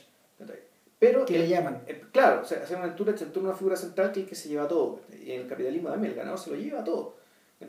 El que termina que- quedándose, dominando los grandes mercados, ¿cachai? Que termina siendo la Coca-Cola, termina siendo Apple, ¿cachai? Termina siendo Nike, eh, no sé. Nike, ¿cachai? O la empresa que se le ocurre en cada rubro termina viendo un cabrón que se lo lleva todo, ¿cachai? Y, puta, y, y en Chile, ¿cachai? Que el, el, el modelo es básicamente lo mismo. Es decir, acá bueno, puedo, la- las quejas de las pymes y las empresas pequeñas y medianas, que efectivamente aquí los grandes monopolios se llevan todo, pero todo, y lo tienen todo, y el nivel de concentración de riqueza, digamos, que, empresa que estas cifras que andan dando vuelta, puta, que el 1% más rico de Chile tiene el 33% bueno, del ingreso. La de pues, es propio sistema donde el ganador se lo lleva todo, como dice la canción de ABBA. Y, puta, Alex Gibney yo creo que es un sujeto que está fascinado por este tipo de estructuras. Donde el ganador se lo lleva todo y como ocurre también con la cientología, ¿cachai? Donde y vamos a, entrar a, a- a hablar de eso. ¿cachai? ¿Por qué? Porque de partida, bueno, ¿de quién se preocupa Kimmy? Se preocupa precisamente, bueno, ¿quién es este ganador? ¿Cómo es? ¿Por qué es que ganó todo? ¿cachai? ¿Merece haber ganado todo? Entonces no encontráis con que, puta, el, el caso de Armstrong, más allá de merezca o no merezca, eh, el buen es un personaje eh, que está, está configurado para ganar todo, no necesariamente porque sea tan ambicioso y lo quiera todo en términos materiales, pero sí un personaje que de una inteligencia absolutamente superior, de que el tipo se da cuenta que más allá de la medalla y más allá de las medallas de las carreras, hay algo más grande. Hay El algo más grande que está, es el control, ¿cachai? el control sobre los vivos, pero incluso ya, ya cuando seguir controlando después de muerto, ya cuando quede la historia, y cuando quede el legado, él va a seguir mandando, incluso estando muerto. Entonces, en el fondo, es, cierta, cierta idea media extraña de inmortalidad que tiene, del legacy que tienen los gringos, eh, que tienen en Estados Unidos, usan mucho esta palabra, legacy. Eh, y este personaje, ¿cachai? eh, eh, ¿por qué me, por qué me metí con esto? No, lo que pasa es que, lo que, pasa es que el- está introducida la idea de que eh, en la maquinaria de autopromoción deportiva de los gringos, esto está imbuido, po. Sí. está imbuido adentro. Mira, hay muchos casos. Está, ¿de ¿Cuál Joe Montana no era este? Este, este un, eh, se llama Joe Montana, ¿no? Este era un quarterback de los, de los, de los 49ers, que este fue el americano, que después de no sé cuántos años, efectivamente también tuvo que con- confesar que se dopó siempre. oh, yo estaba pensando en este, yo estaba pensando en, en- en- mira, el caso más grande de todos es el de Ali. Ya. ¿Cachai? Porque, porque finalmente eh, la víctima es él, Sí. ¿cachai? La víctima de la víctima es este self-aggrandizing, como le llaman ellos. Esta cosa como de... Sí, bueno, partiendo de la víctima que los boxeadores son todos víctimas. Sí, no, Pa- para pa empezar, pa- ahí están todos igualados porque son Sí, víctimas en el fondo. ¿cachai? Pero, pero en el, en el caso, en el caso de Lee, eh, la fractura, la fractura que lo hace volver, que también, también es medio parecida a la narrativa de, Sí. de Armstrong, ¿cachai? Que se levanta hasta el cielo, vuela alto, no queda Sonny Liston, y luego, luego se hunde. Luego Lo Vietnam lo hunden, lo hunden. Vi- Vietnam lo hunde. Lo hunde, claro, lo Claro. hunde. El Estado estadounidense lo hunde. Claro, su y, y, y es, es en ese punto, en ese punto donde parece que realmente es más grande. Es, es interesante eso. Su narrativa, su narrativa se vuelve más interesante en la medida que más hundido está y que luego resurge, resurge en la Claro, selva. y es como, no, claro, y la película de Michael Mann donde el tipo se encuentra, y la película de Michael Mann se trata de eso, ¿cachai? Justamente, por eso la película es tan chora. Claro, o sea, cuando el tipo encuentra eh, encuentra el mural, digamos, de él peleando, agarrando puñetes los aviones de su propio país, ¿cachai? O sea, que él termina la guerra a puñetes, ¿cachai? Contra su país. Exacto. Ya. Y sin embargo, lo que la película no cubre y que sí cubren los mails, volvemos a los mails, Ya. en este mini documental que, que fue como que fue hecho dos veces de alguna forma con, con Larry Holmes, que es su ex sparring. Ya. eh, claro, te habla, te habla de una persona que está empujando más allá de esos límites. ¿Cachai? Donde, donde en el fondo él está empujando más allá de su salud, más allá de su edad, más allá de su propia ética, movido por una, movido por un, movido por seguir una narrativa que él siente que tiene que continuar Claro. y tiene que continuar contra viento y marea. Y es lo que le pasa, es lo que le pasa Armstrong, es lo mismo. O sea, Armstrong. los tipos se vuelven esclavos de sus propias palabras o de sus propias ideas. Es tan esclavo Sí. que, un- que hay un momento donde Armstrong intenta hacer un Tour de France sin dopaje. que el último, el del 2009. Precisamente como estaba el manchado con dudas por haber trabajado con Ferrari, digamos, todo el cuento, él dice, ya, ¿qué tanta wea? Voy a volver Sin weá. y voy a volver limpio. Vuelvo limpio, a ver cómo salgo. Y, si me, y, y, y yo, puta, ojalá gane, pero si, me, si llego al podio limpio, ¿cachai? Me los voy a pasear a todos estos weas. Me los juego a todos. Me los, me los paseo, ¿cachai? Claro, y, y en el fondo eh, es ese momento donde la presencia de los, de los némesis de Armstrong cobra importancia dramática. Claro. Y hay, hay varios némesis, pues están obviamente los compañeros de equipo que fueron abusados por él, pero por otro lado están los periodistas que sí Claro. saben el trasfondo. Claro, pero los periodistas que están... Que, Que sospechan, Que sospechan, y que arman. Pero, que en algún momento tienes que reconocer, este weón está limpio. Porque Armstrong lo que hace durante buena parte de la prueba es publicar todo. sí. Lo publica todo y se hace todo público. Está con un nivel de escrutinio tan grande ¿cachai? que en realidad hasta los periodistas más escépticos y más críticos de Armstrong ¿cachai? tienen que reconocer ¿cachai? que la carrera que está haciendo Armstrong en ese Tour de Francia en 2009, el weón está limpio. Y bueno, el otro Nemesis que también es muy extraño y está enigmático, el, el otro, el, el, el ciclista español, el contador. Ay, esa, esta historia es No, tremenda. no, tremendo.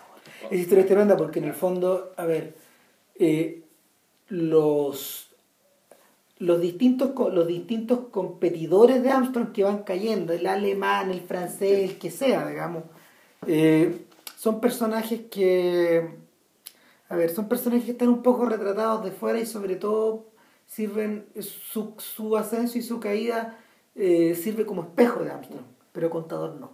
No, contador es un poco otra cosa. No, Contador es un poco otra cosa, Contador es, a ver, Contador es un sujeto más joven. Es un 10 su- años más joven. Claro, es un sujeto que físicamente, eh, por ser más joven, es más atractivo también. Y, y está explotado un poco de esa manera en la película. Y, y en el marketing que se hacía. Sí. Por otro lado, contador, contador es compañero de equipo Sí. de este sujeto. Y ahí es donde cambia la. Ahí es donde queda un poco la clave, ¿cachai? Porque el, o sea, el, el- la pelea, ¿cachai? Porque en el macho alfa dentro del equipo, Claro. ¿cachai? Eh, es lo que de- desencadena todo el cagazo que viene después. Y Finalmente- está, está contado muy bien contado. Puta, En, en ese sentido, este documental, lo que gusta es la- lo, lo que está muy rescato ahí es la versatilidad. Es la, Mm. es la capacidad de hablar a través de otros, hablar él, de hacer acción, probablemente tal, porque mucha parte de lo que ocurre, la- lo, que- lo que es el seguimiento del, del- el final de, la, de lo de Armstrong, de la película de Armstrong, tiene que ver con puta, una prueba deportiva que seguía ¿cachai? y con, un- con una pericia, con una claridad notable. También es muy capaz de hacer retratos eh, muy sugerentes de personajes que no hablan Claro. y que no aparecen. Es bueno para los pincelazos.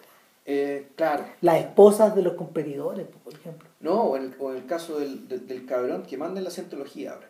Un buen que no dio ni una entrevista, pero tú, tú miráis lo que van diciendo de él, cómo aparece, cómo queda, y te queda muy claro el tipo de weón del que estamos hablando. Claro, no una serpiente. Se es peor que eso. Sí, es un demonio. Es peor que eso. O sea, es- El... Ahora, eh, para ir cerrando con Armstrong y meternos en ese, es la digamos. cientología. Y-. Y con eso cerramos, creo, y hagamos los Claro, claro, no, porque, porque en el fondo son los tres más notorios. Porque media máxima culpa también es interesante, pero ese se escapa un poco, Sí, se no. escapa de canon, ¿cachai? Porque se, primero se trata de algo no estadounidense, Claro. ¿cachai? Se trata de una institución ya, donde efectivamente un caso, eh, eh, a, part- eh, es a partir de un caso que está allá en Estados Unidos, que sabes que ahí, ahí, ahí aplica el rigor, en el fondo. Porque está muy, está muy bien contado. sí. Está muy bien contado. De, hecho, de hecho, eh, es el epítome de esta clase de documentales periodísticos que uno le gusta mirar. Claro. Eh, y claro, no, Y, no- este sí, y, esto, y esto sí uno podría considerarlo denuncia. Sí, Bueno, en realidad lo, lo, lo de la cientología también, pero en realidad lo de la cientología es tan conocido, es tan sabido, sí, en realidad aquí lo que hace él es prolongar ¿cachai? una denuncia que ya venía de antes, que es la denuncia, que, que es lo que escribe el libro, que el libro por lo demás yo creo tampoco es una denuncia nueva, es decir, No. contra la cientología se viene hablando hace mucho tiempo. Lo que sí pasa es que finalmente la cantidad de información recabada es la suficiente como para poder exponer Claro. un argumento lógico desde un principio hasta cierto final. Seguir una línea lógica de, de, de enjuiciamiento, pero al mismo tiempo de descripción. Sí. Porque el problema que tú tienes con la cienciología es que es, que es la carencia de información, sobre todo. Y, y el secretismo. Pero, y, ay, eh, pero si se sabe, ah, si- o sea, sabe. yo, yo hace tiempo que ya que sé más o Eh, menos que claro, pero- pero- pero se lo la- el huevo, muy en serio. Pero lo que sí ocurre con Ghibli, lo que sí aporta es que eh, es en la cantidad de personajes que me imagino que Pero sí aparecen. están en el libro. pues, es el Claro. Sí, lo creo es- que- es- eso es lo que aportaba el libro. Lo que, lo que pasa es que en realidad en el libro lo que, lo que La cantidad de traidores que hablan. De traidores que son todos más o menos de la misma generación, que son más o menos de la misma época, y, y que incluso tú haces pensar que esta gente en realidad está en contra de la cientología o está en contra del saco de pelotas que le está mandando le ahora. está mandando. ¿Cachai? Porque tú decías aquí, esta tenía la impresión de que la cientología en un principio no era tan mala como es ahora, ¿cachai? Claro. Porque el web que tienen ahora es realmente es un, un Es una bestia. es que, es, es que ni siquiera es una bestia, el buen tiene una mirada maquinal, ¿cachai? Como si fuera. como si no fuera una persona. weón. Claro. Eh, ¿Sabéis qué? Eh, a ver, cuando. Es inevitable hablar de The Master un poquito de nuevo. No, claro. Cuando, cuando uno ve a el el- la, la- la dinámica que tiene cuando uno ve la dinámica que tiene eh, Philip Seymour Hoffman con Joaquín Phoenix en la película observa y, y observa la dinámica que tiene Ronald. Howard con este saco de pelota eh, hay algo ahí hay algo ahí ¿cachai? ahora Yo no creo- yo creo que no es- no es no eso, es espérate pero la me Yo refiero creo que no me- es eso. Que en realidad lo que pasa es que. eh, yo creo que lo que hizo, viendo ahora, que está en la historia de, de- la historia de, de Paul Thomas Anderson, o sea, viendo la película ahora, ¿cachai? y acordándome de, los de Paul Thomas Anderson, lo que hace el, lo que hace Paul Thomas Anderson con The Master en el fondo es dividir a Hubbard en dos personajes. Y, o sea, ¿por qué? es verdad, sí. O sea, que el, el hecho de que hay, hay escenas de la película en que queda muy claro que lo que piensa y siente el personaje de Simon Hoffman está expresado lo actúa y lo ejecuta el otro, y sin que, sin que conversen como si fueran una misma persona como si uno fuera el brazo del otro y, y eso son, hay dos o tres escenas donde esto es clarísimo es por eso es por eso que finalmente no los podéis separar y cuando están separados son miserables cuando están separados ya la historia pierde interés además claro. pero además pasa otra cosa pasa el hecho de que Ron, eh, eh él Ron Howard sí fue marino ahora él fue capitán de un barco. Claro. Capitán de un barco de guerra en cambio, en la, en la, película que nos ocupa, como que, que fue marino, ni marino a nivel inferior, era, el personaje de Joaquin Phoenix. Claro. Ahora, el. Ahora, el tema con. El tema con eh, este documental de la cienciología también pasa por la. por la descripción de las experiencias humanas de los sujetos. ¿Cachai? Que el... Pienso sobre todo en el caso de Paul Haggis. ¿Por qué hablo de Paul Haggis? Porque Haggis colabora para el libro. Paul Haggis es el director de Crash, ganador del Oscar. Al mismo tiempo, no sé, pues es como... Cientólogo por 30 años. Cientólogo por 30 años, guionista, guionista de Million Dollar Baby, guionista de James Bond, de un par de películas de James Bond. No estoy seguro si es Casino Royale, no me acuerdo. No, no, no, es un tipo importante, pero, claro, es un tipo inteligente. Es un tipo que tiene su propio capital ganado en la industria. En el fondo, es el equivalente de menor perfil de un Travolta o de un Cruz, para estos efectos. Es un gallo que, pero es un tipo que está, tal como Travolta, metido hace más de 30 años en el tema.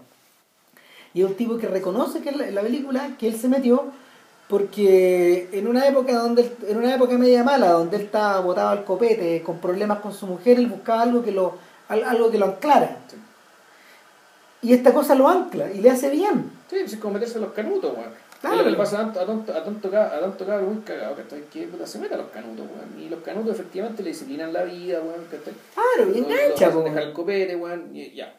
Y, y razonablemente anda bien. Hasta que eh, él empieza a notar que al, al, ir escalando por dentro de la por dentro de esta jerarquía hay más rara. O sea, eh, eh, él, por ejemplo, no él no es un caso de un desengañado por este otro tipo.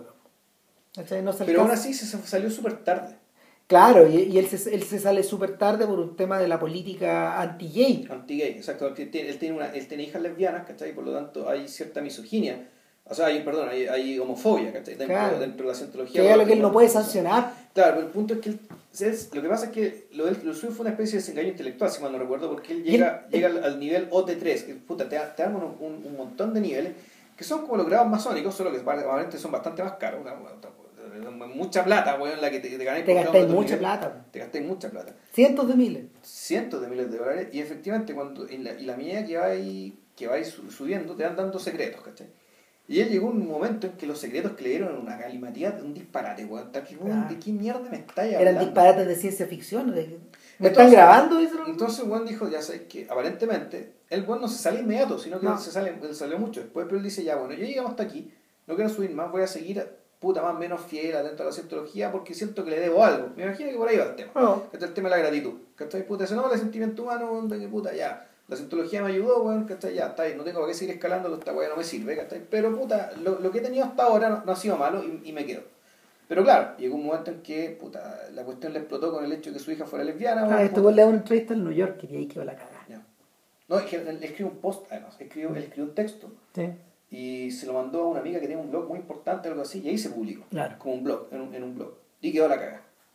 Claro, y quedó la cagada. Claro, y, y, lo que ocurre es que la cienciología tiene una un modus operandi con estas personas que se les salen del sistema.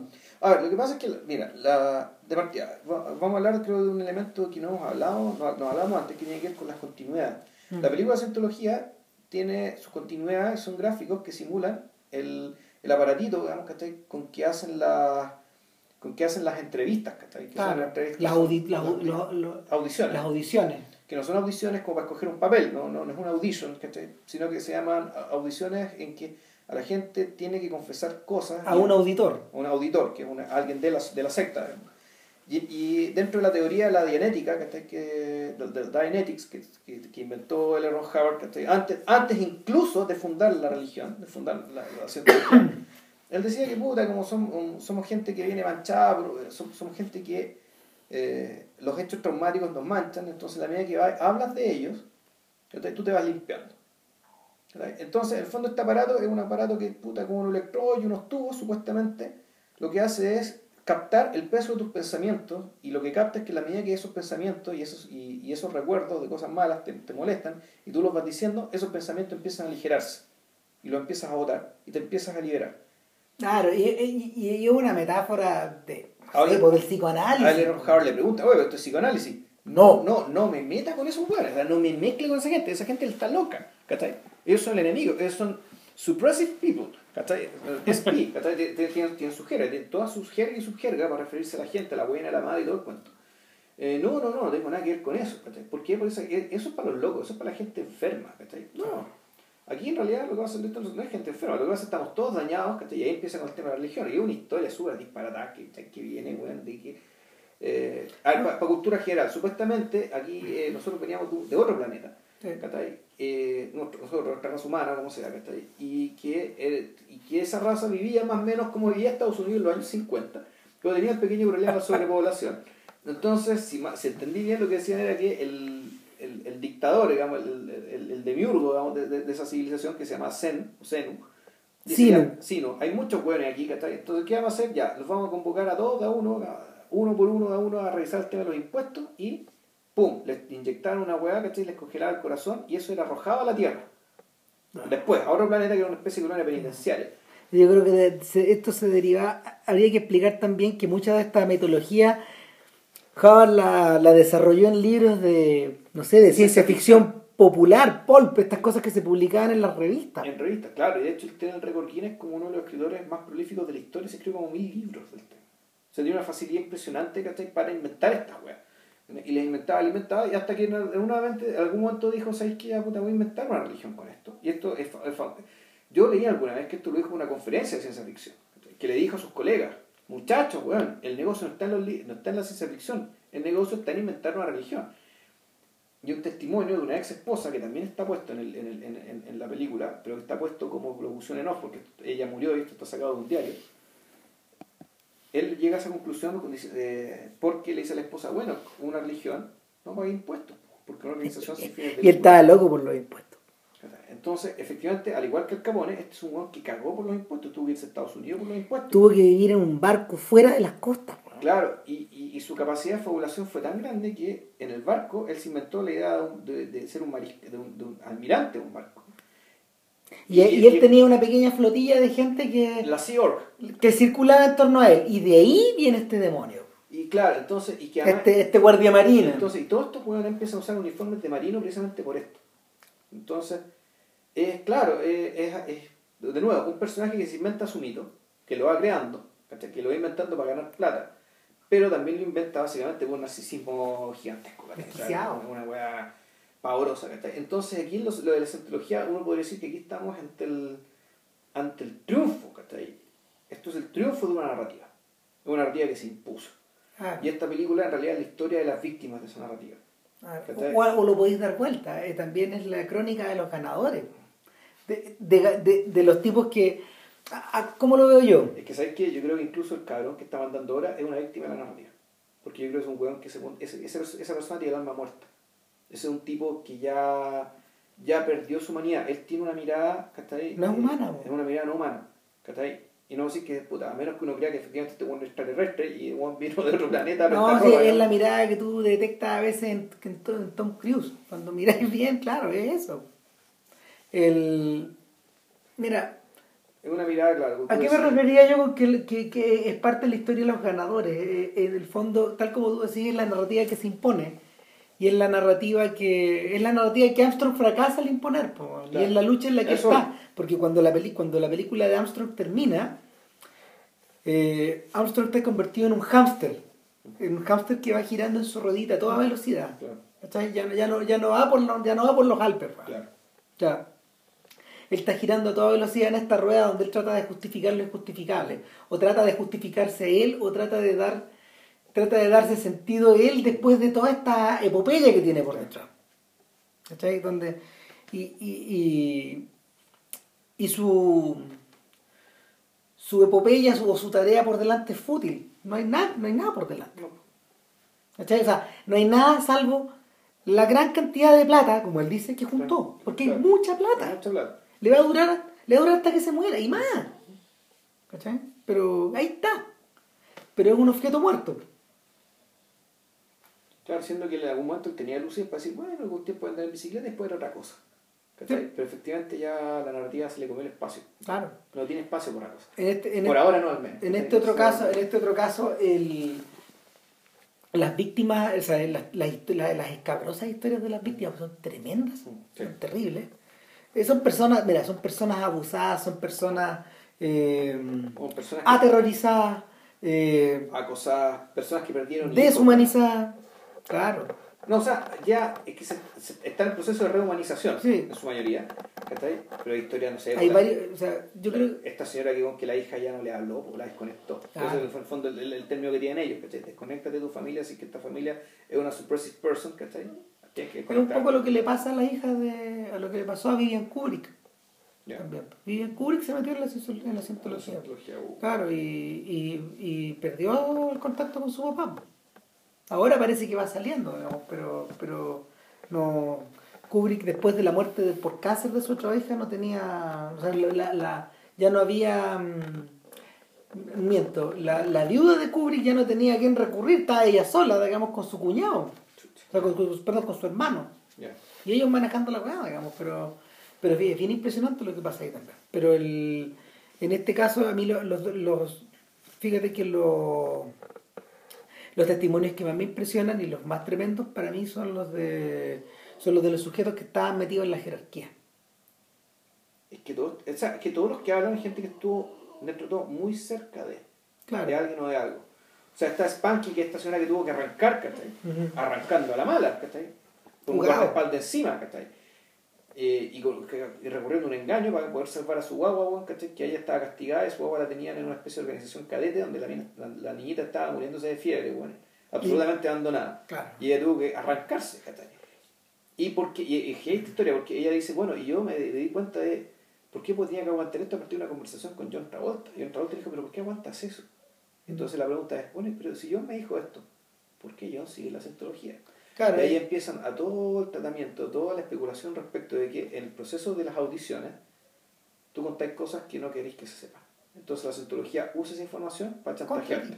¿cachai? Para chantajearte. Entonces la suposición respecto de alguien como Travolta es que es una persona que está aterrorizada y que está, está combinada a hacer lo que ellos quieren. Claro.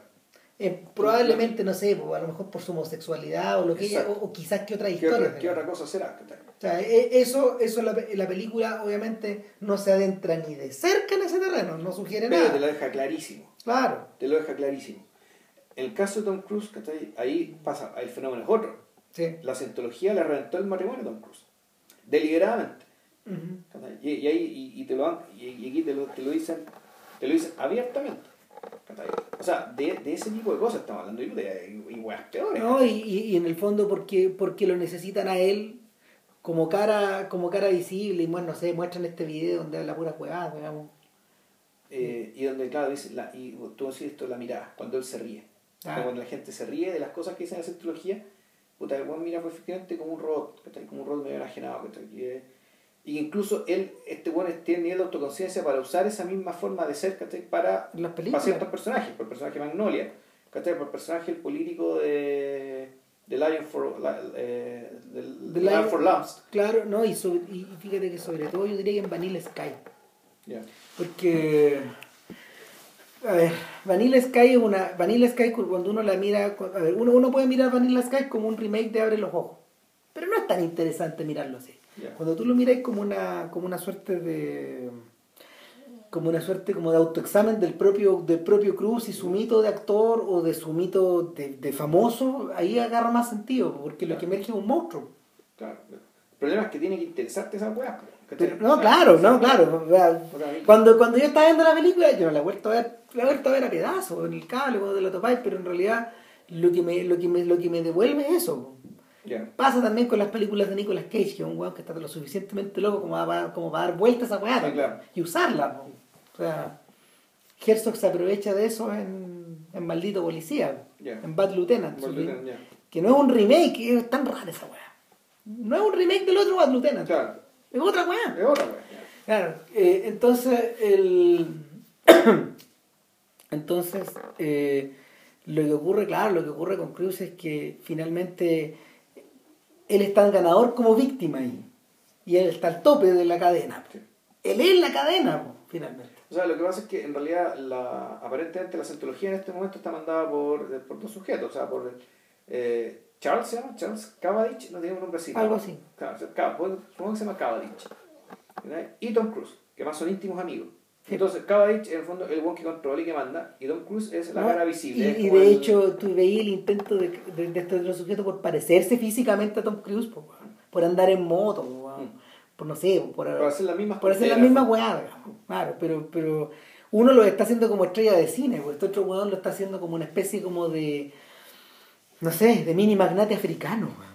O sea, magnate africano, claro, presidente africano, claro, y ahí bueno, el documental, como decía, tiene estas transiciones que las películas creo que no tenían. No, no. O sea, digámoslo, Jimmy recurre en su versatilidad absoluta, digamos, que y en su. Y como decimos, como tú decías, en fondo no es, no es un. No hace documental de autor, que está ahí en, el, en el sentido de, de, de, ciertas, de ciertas preocupaciones claras, de cierta mirada, ¿cachai? O, puta, o la aplicación a cierta estética, a cierta estética, digamos, puta, deliberadamente, por decirlo así, artística, sino que puta, lo, lo de él es, muy parecido al periodismo, con mucha recreación, con el uso, si es que es necesario, con el uso de transiciones, si es que es necesario, pero sí que siempre manda, manda la necesidad eh, de transmitir información. ¿ya? Y de cuando en cuando también transmitir ciertas sensaciones, ciertas, eh, cierta sensibilidad, digamos, de, sugerirte ciertas cosas que eh, de los personajes o de las historias que, que la información no te pueda eso también, pero yo creo que eso es secundario. Eh, puti, ¿por qué me estaba metiendo en esto de nuevo? Nada, por, por, por, porque en el fondo estas transiciones embellecen una, o sea, sirven para, sirven para, a ver, sirven para darle una cama visual a esta, a, esta, a este documental en el sentido que, por ejemplo... En el sentido, es, muy, más que Moore también, o sea, y, Morris sobre todo, Morris es el gran artista esto, cuando uno ve Tabloid, por ejemplo, el arte mismo de la película y de, de, los letreros, de las fotos asociadas a la película, pasa por esta idea de, de, recrear todo como con formato diario.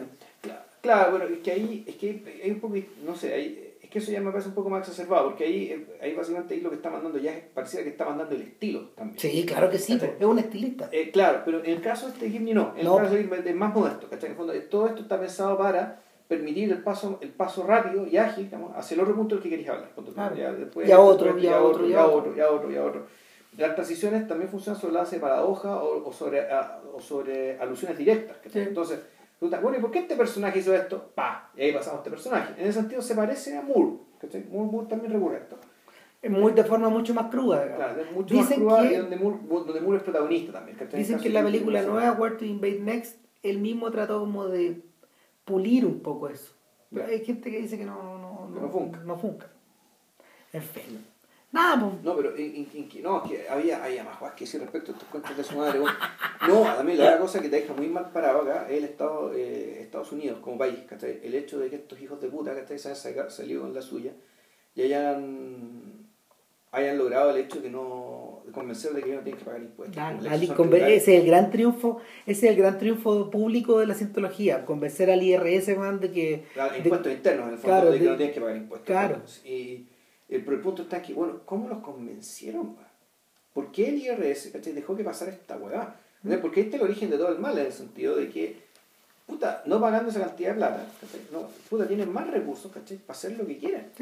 Para construir un mini estado puta, es construir un ministro que al mismo tiempo es una, asociación ilícita, bueno, que, que extorsiona, que intimida, que huevea, eh, que manipula a la gente y que y ante la cual puta, tú decís ya claro gente de la élite se está yendo ¿cachai? de, la- élite de, la organización se está yendo ¿cachai? pero de aquí empecé a volvemos a, a confundir ¿cachai? O, o necesario distinguir ¿de qué se está yendo? ¿se está yendo de una organización que es intrínsecamente perversa o se está yendo básicamente porque el tipo que la controla ahora es más perverso ¿cachai? que la propia organización. Eh, y, incluso llegando a, a- a- a pensar que en la época en que Harvard, Howard estaba vivo, ¿cachai? Puta, era una especie de época de oro, po, ¿cachai? Claro. donde todavía había un poco de humanidad en este cuento. Gilded Age, claro. Entonces, donde, donde en el fondo las debilidades y las virtudes, porque Haber también era, era, era un Sí. gran conman. po. Eh, no, de de Master, po, Claro. Si de Master es él. Y, y el personaje de Master es es muy atractivo, ¿cachai? Probablemente este weón tenía atractivo también, siendo un chanta de campeonato, po. Pero claro, par- parte de ese chanterío era... Era atractivo, el era desparpajo, era- el desparpajo, su chanterío, ¿cachai? Puta, es parte del atractivo. O sea, en Harvard existía un, existía un visionario, existía un fabulador, pero también existía un vendedor viajero. po, Sí, weón. Un vendedor viajero, un estafador, un humorista, weón. Claro, un buhonero, Sí. claro. Y, y, y todas esas características estaban metidas dentro del personaje y lo convertían en una especie como de. de. de, de personaje o de, o de ícono folclórico. Sí, es, la clase de, es la clase de personajes del folclore que están asociados a este mundo. ¿Cachai? O sea, y en ese sentido, por ejemplo, un gallo como ese no es muy distinto a otros folcloristas, o sea, a otros, otros, otros chantas y visionarios como Sam Phillips, el weón que inventó el rock and roll. Ya. ¿cachai? Que le dio forma. O sea, Phillips es una persona que pe- pe- pensaba de una manera parecida y que tenía un estatus en que tenía un estatus en Memphis, claro, como de, de un sujeto así, porque que, pero al mismo tiempo un gran visionario. Sí. ¿Cachai? Son gallos que, que como que atraparon esto que estaba volando y que era Claro. invisible. Y lo bajan a la tierra y, lo usan. O sea, las historias se repiten una y otra vez. El, el propio Mark Twain era así un poco. ¿Cachai? Pero, pero no, pues, en este mundo corporativizado, este otro sujeto es, es un extraterrestre. Eh, bueno, eh, y de hecho el personaje nunca lo entrevistan, pero la mirada que tiene es una mirada que te da miedo, ¿cachai? Eh, eh, es una mirada de alguien que ya... eh, que yo creo que ni siquiera ni el guatón robado ni el mamá Contreras, ¿cachai? No, no, no, no- no es ese nivel de, de, de deshumanización del que estamos hablando, ¿cachai? No es eso.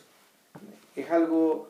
eh, no, es neces- no, es necesariamente un- una mirada que perdió que a, a base de crueldades, ¿cachai? De la necesidad de, de- que se deshumanizó por el hecho por la necesidad de, de ser cruel o de ser sádico o de, o o infligir dolor. ¿cachai? Lo de él ya pareciera ser una el haber abandonado toda duda respecto de todo. Entonces, él- ¿Sabía que se parece al personaje de Michael Palin en Brasil? Es un personaje así. Porque cuando tú lo observas con cuidado ese personaje, en realidad lo estás describiendo. Sí, pero no, porque el personaje de Michael Pelin tiene. La película te lo pinta que en el fondo igual es un estúpido. ¿Cachai? Es, es estúpido. Este personaje, ¿cachai? Ni siquiera no, no, no lo sabía. Y puede ser que a esta altura ya no importe. No, pues no importa. po. Eh, era. eh, realmente un personaje escalofriante. Y- Como un vampiro, po. tiene pinta de vampiro. po. sí. O sea, más no sé si. puta, y es- Uf, Nada, quedo sin palabras, JP. que es speechless. weón. Ah, es la cagada. Pero sé que, bueno, y otra cosa viendo el documental y viendo también mi máxima culpa, realmente, puta, va a sonar feo lo que voy a decir, pero sé que a esta altura ya me cuesta, me cuesta tener por- compasión por la víctima de este tipo de sectas. A esta altura del siglo, weón, que no podéis caer con estos weón. No deberíais poder caer con estos weón. Bueno, ese es una de las de esos dos documentales eh, es lo que se desprende una vez que tenéis una buena cantidad de, de testimonios asimilados. ¿cachai? Cuando ya llegáis como una hora y tú dices, "Chucha, su madre, weón, otra vez, otra vez, Otra más, y otra otra vez, más, y otra otra más, más, y otro más. Y otro más. Entonces, Ahora, lo que sí pasa, lo que sí pasa en el caso de Mea Máxima Culpa es que el gran crimen que comete este cura, digamos, que viola a estos niños, A los niños lo hace, lo hace en un contexto que es imperdonable, Mm. porque es un, es un colegio de niños sordos y sus víctimas no son los niños que hablan lenguaje, o sea, cuyos padres hablan No, lenguaje, claro. sino que las, las víctimas son niños cuyos padres no dominan el, el lenguaje. lenguaje. Entonces hay una brecha ahí de conocimiento que, que le permite a él, eh, no sé, eh, hacer todo el mal posible. Claro, entonces, bueno, estos cabros fueron víctimas por lo agarraron de cabros chicos y ya, en el fondo es como la historia de Caradima también. Mm. Porque después los, algunos los iba usando ya de grandes, ¿cachai? porque los tenía absolutamente subyugados. Claro. Entonces, puta, pero el, el punto está en que bueno, tenía cientos y cientos de miles de feligreses, bueno, ¿cachai? Esta weá la saben y se las comen igual, weón. Y se las aguantan igual, se las perdonan igual y siguen creyendo ¿cachai? En, en el personaje o en el, o en el burócrata superior, digamos, de, de estos personajes, o en el burócrata super, super superior de estos personajes, y creen en ellos igual, weón. Entonces, weón, puta, ya no, no, no tenéis paciencia para weón, no, la verdad la verdad no, weón. Y, y, y en ese sentido, tal, tal vez el documental es exitoso, ¿cachai? En transmitir eso, ¿cachai? Transmitir que, weón, ya no no, no, esto es inaceptable, o sea, inaceptable que esto pase, pero inaceptable también que la- las personas y los involucrados, ¿cachai? Dejen que esto pase. ¿cachai? Es inaceptable que el Estado estadounidense, bueno, ¿cachai? Puta, no les cobre impuestos a esta manga de chuchas de su madre, bueno. Pero, bueno, es, es- es que, bueno, que tienen en la cabeza, ¿cachai? Entonces, bueno, sí, así, eh, a propósito de eso, yo recomiendo ver el, en YouTube el, el reporte que hace John Oliver de las religiones. En la cagada, Claro, Te te conté, es que en ¿no? algún momento, me si lo mencionaste, y que lo vas en algún momento decían, bueno, pero ¿por qué la cientología no debe pagar impuestos? O sea, ¿es una religión o no? Pero ¿cómo se define una religión? Bueno, entonces, y la- entonces la solución, ¿cuál es? Para decir, pa- bueno, lo decide el IRS para que ciertas paguen impuestos y otras no. Bueno, Oliver, ¿Y cómo se resuelve eso? Paguen todos impuestos la puta madre. no, Oliver agarra el papel y, Ah. y lo, lo empiezan a leer y lo leen, y lo leen en cámara y lo, lo, lo desmenuza y dice, lo interesante es que en nuestro país, eh, Estados Unidos, eh, tiene, es que, no, lo que, pero es que, él es, que hay un detalle, es que él es ciudadano estadounidense, él está casado con una... Claro, pero es de origen, eso la Sí, sí, pero, él- pero él vive para estos efectos, Unidos, claro, para estos efectos de la Unidos, americano, digamos. Claro, es un americano para estos efectos, entonces él dice, lo interesante es que Estados Unidos tiene una definición muy vaga de lo que es una religión. De hecho, nosotros postulamos a ser una religión y nos aceptaron. Y fundó una religión ahí, en el programa. Ya. ¿Cachai? Funda una religión y cumple con todos los, cumple con todos los requisitos.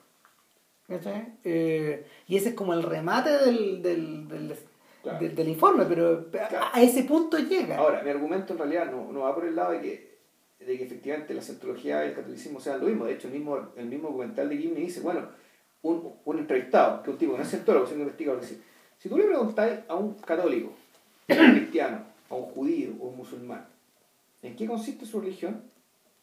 Él te la puede explicar en dos segundos, en nociones muy básicas. Claro. Respecto de que, bueno, nosotros somos, nosotros los cristianos, bueno, creemos en que efectivamente hay un tipo que se llama Cristo, que le da el Hijo de Dios, y por lo tanto nos pegó un código ético, digamos, basado en el amor, y por lo tanto, ta, ta, ta, ta. O más simple todavía, puta, si me porto bien, me voy al cielo, me porto mal, me voy al infierno, y si tengo dudas, le pregunto al cura. Bueno, bueno, eso es la weá. Pero tú le preguntas a un cientólogo. ¿Qué chucha cree, weón? Puta, tenés que empezar a hablar de sino, pues, Te weón. tiene que. O sea, los, los que están más abajo no saben nada.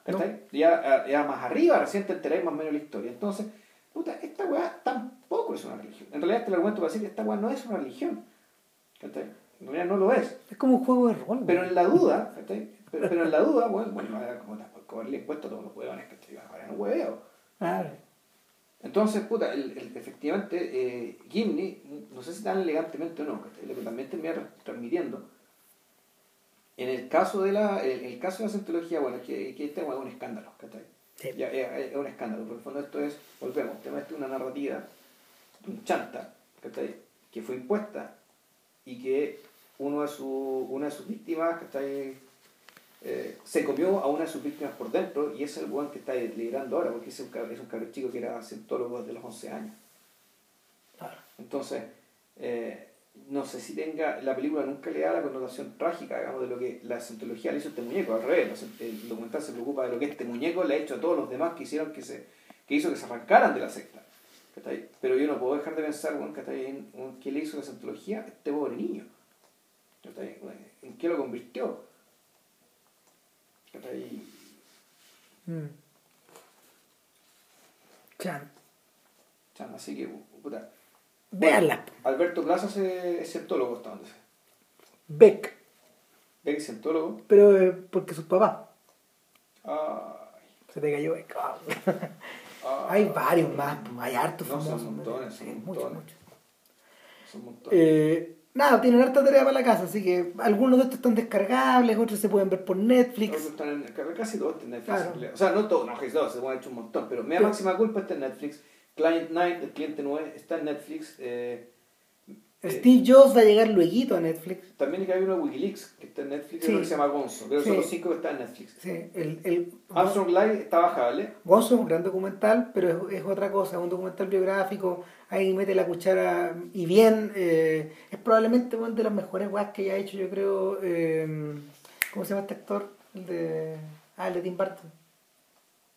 Johnny Depp. Johnny Depp, claro, es, es de la- es probablemente de las mejores weas que haya hecho Johnny Depp. Ya. Que, en el fondo se acerca a Gibney y hace como por cariño al personaje, al cual era muy cercano, Hunter Thompson, un documental donde él, él, él lleva la voz, digamos, de, de Thompson, y como que la lo van, van creando este, este personaje que está muy loco. Ah, Gonzo es un documental sobre Hunter Thompson. Sí, Claro, bueno, hizo a Hunter Thompson en Media Vasco y Las Vegas. sí, y era amigo personal del compadre. Ah, lo conoció. No, pues él disparó el cañón donde... Tiraron las cenizas. Claro, Ya. claro, entonces, no, sí era bastante cercano. Y es bonito documental ese. Ah, puta, bueno saberlo, bueno. Sí, no, choro. Bueno, y para la próxima, puta, no sabemos. No, pero ahí, ahí vamos a cachar. Ahí Sorpresa. Bueno, será sorpresa. Show. Que estén bien, chao.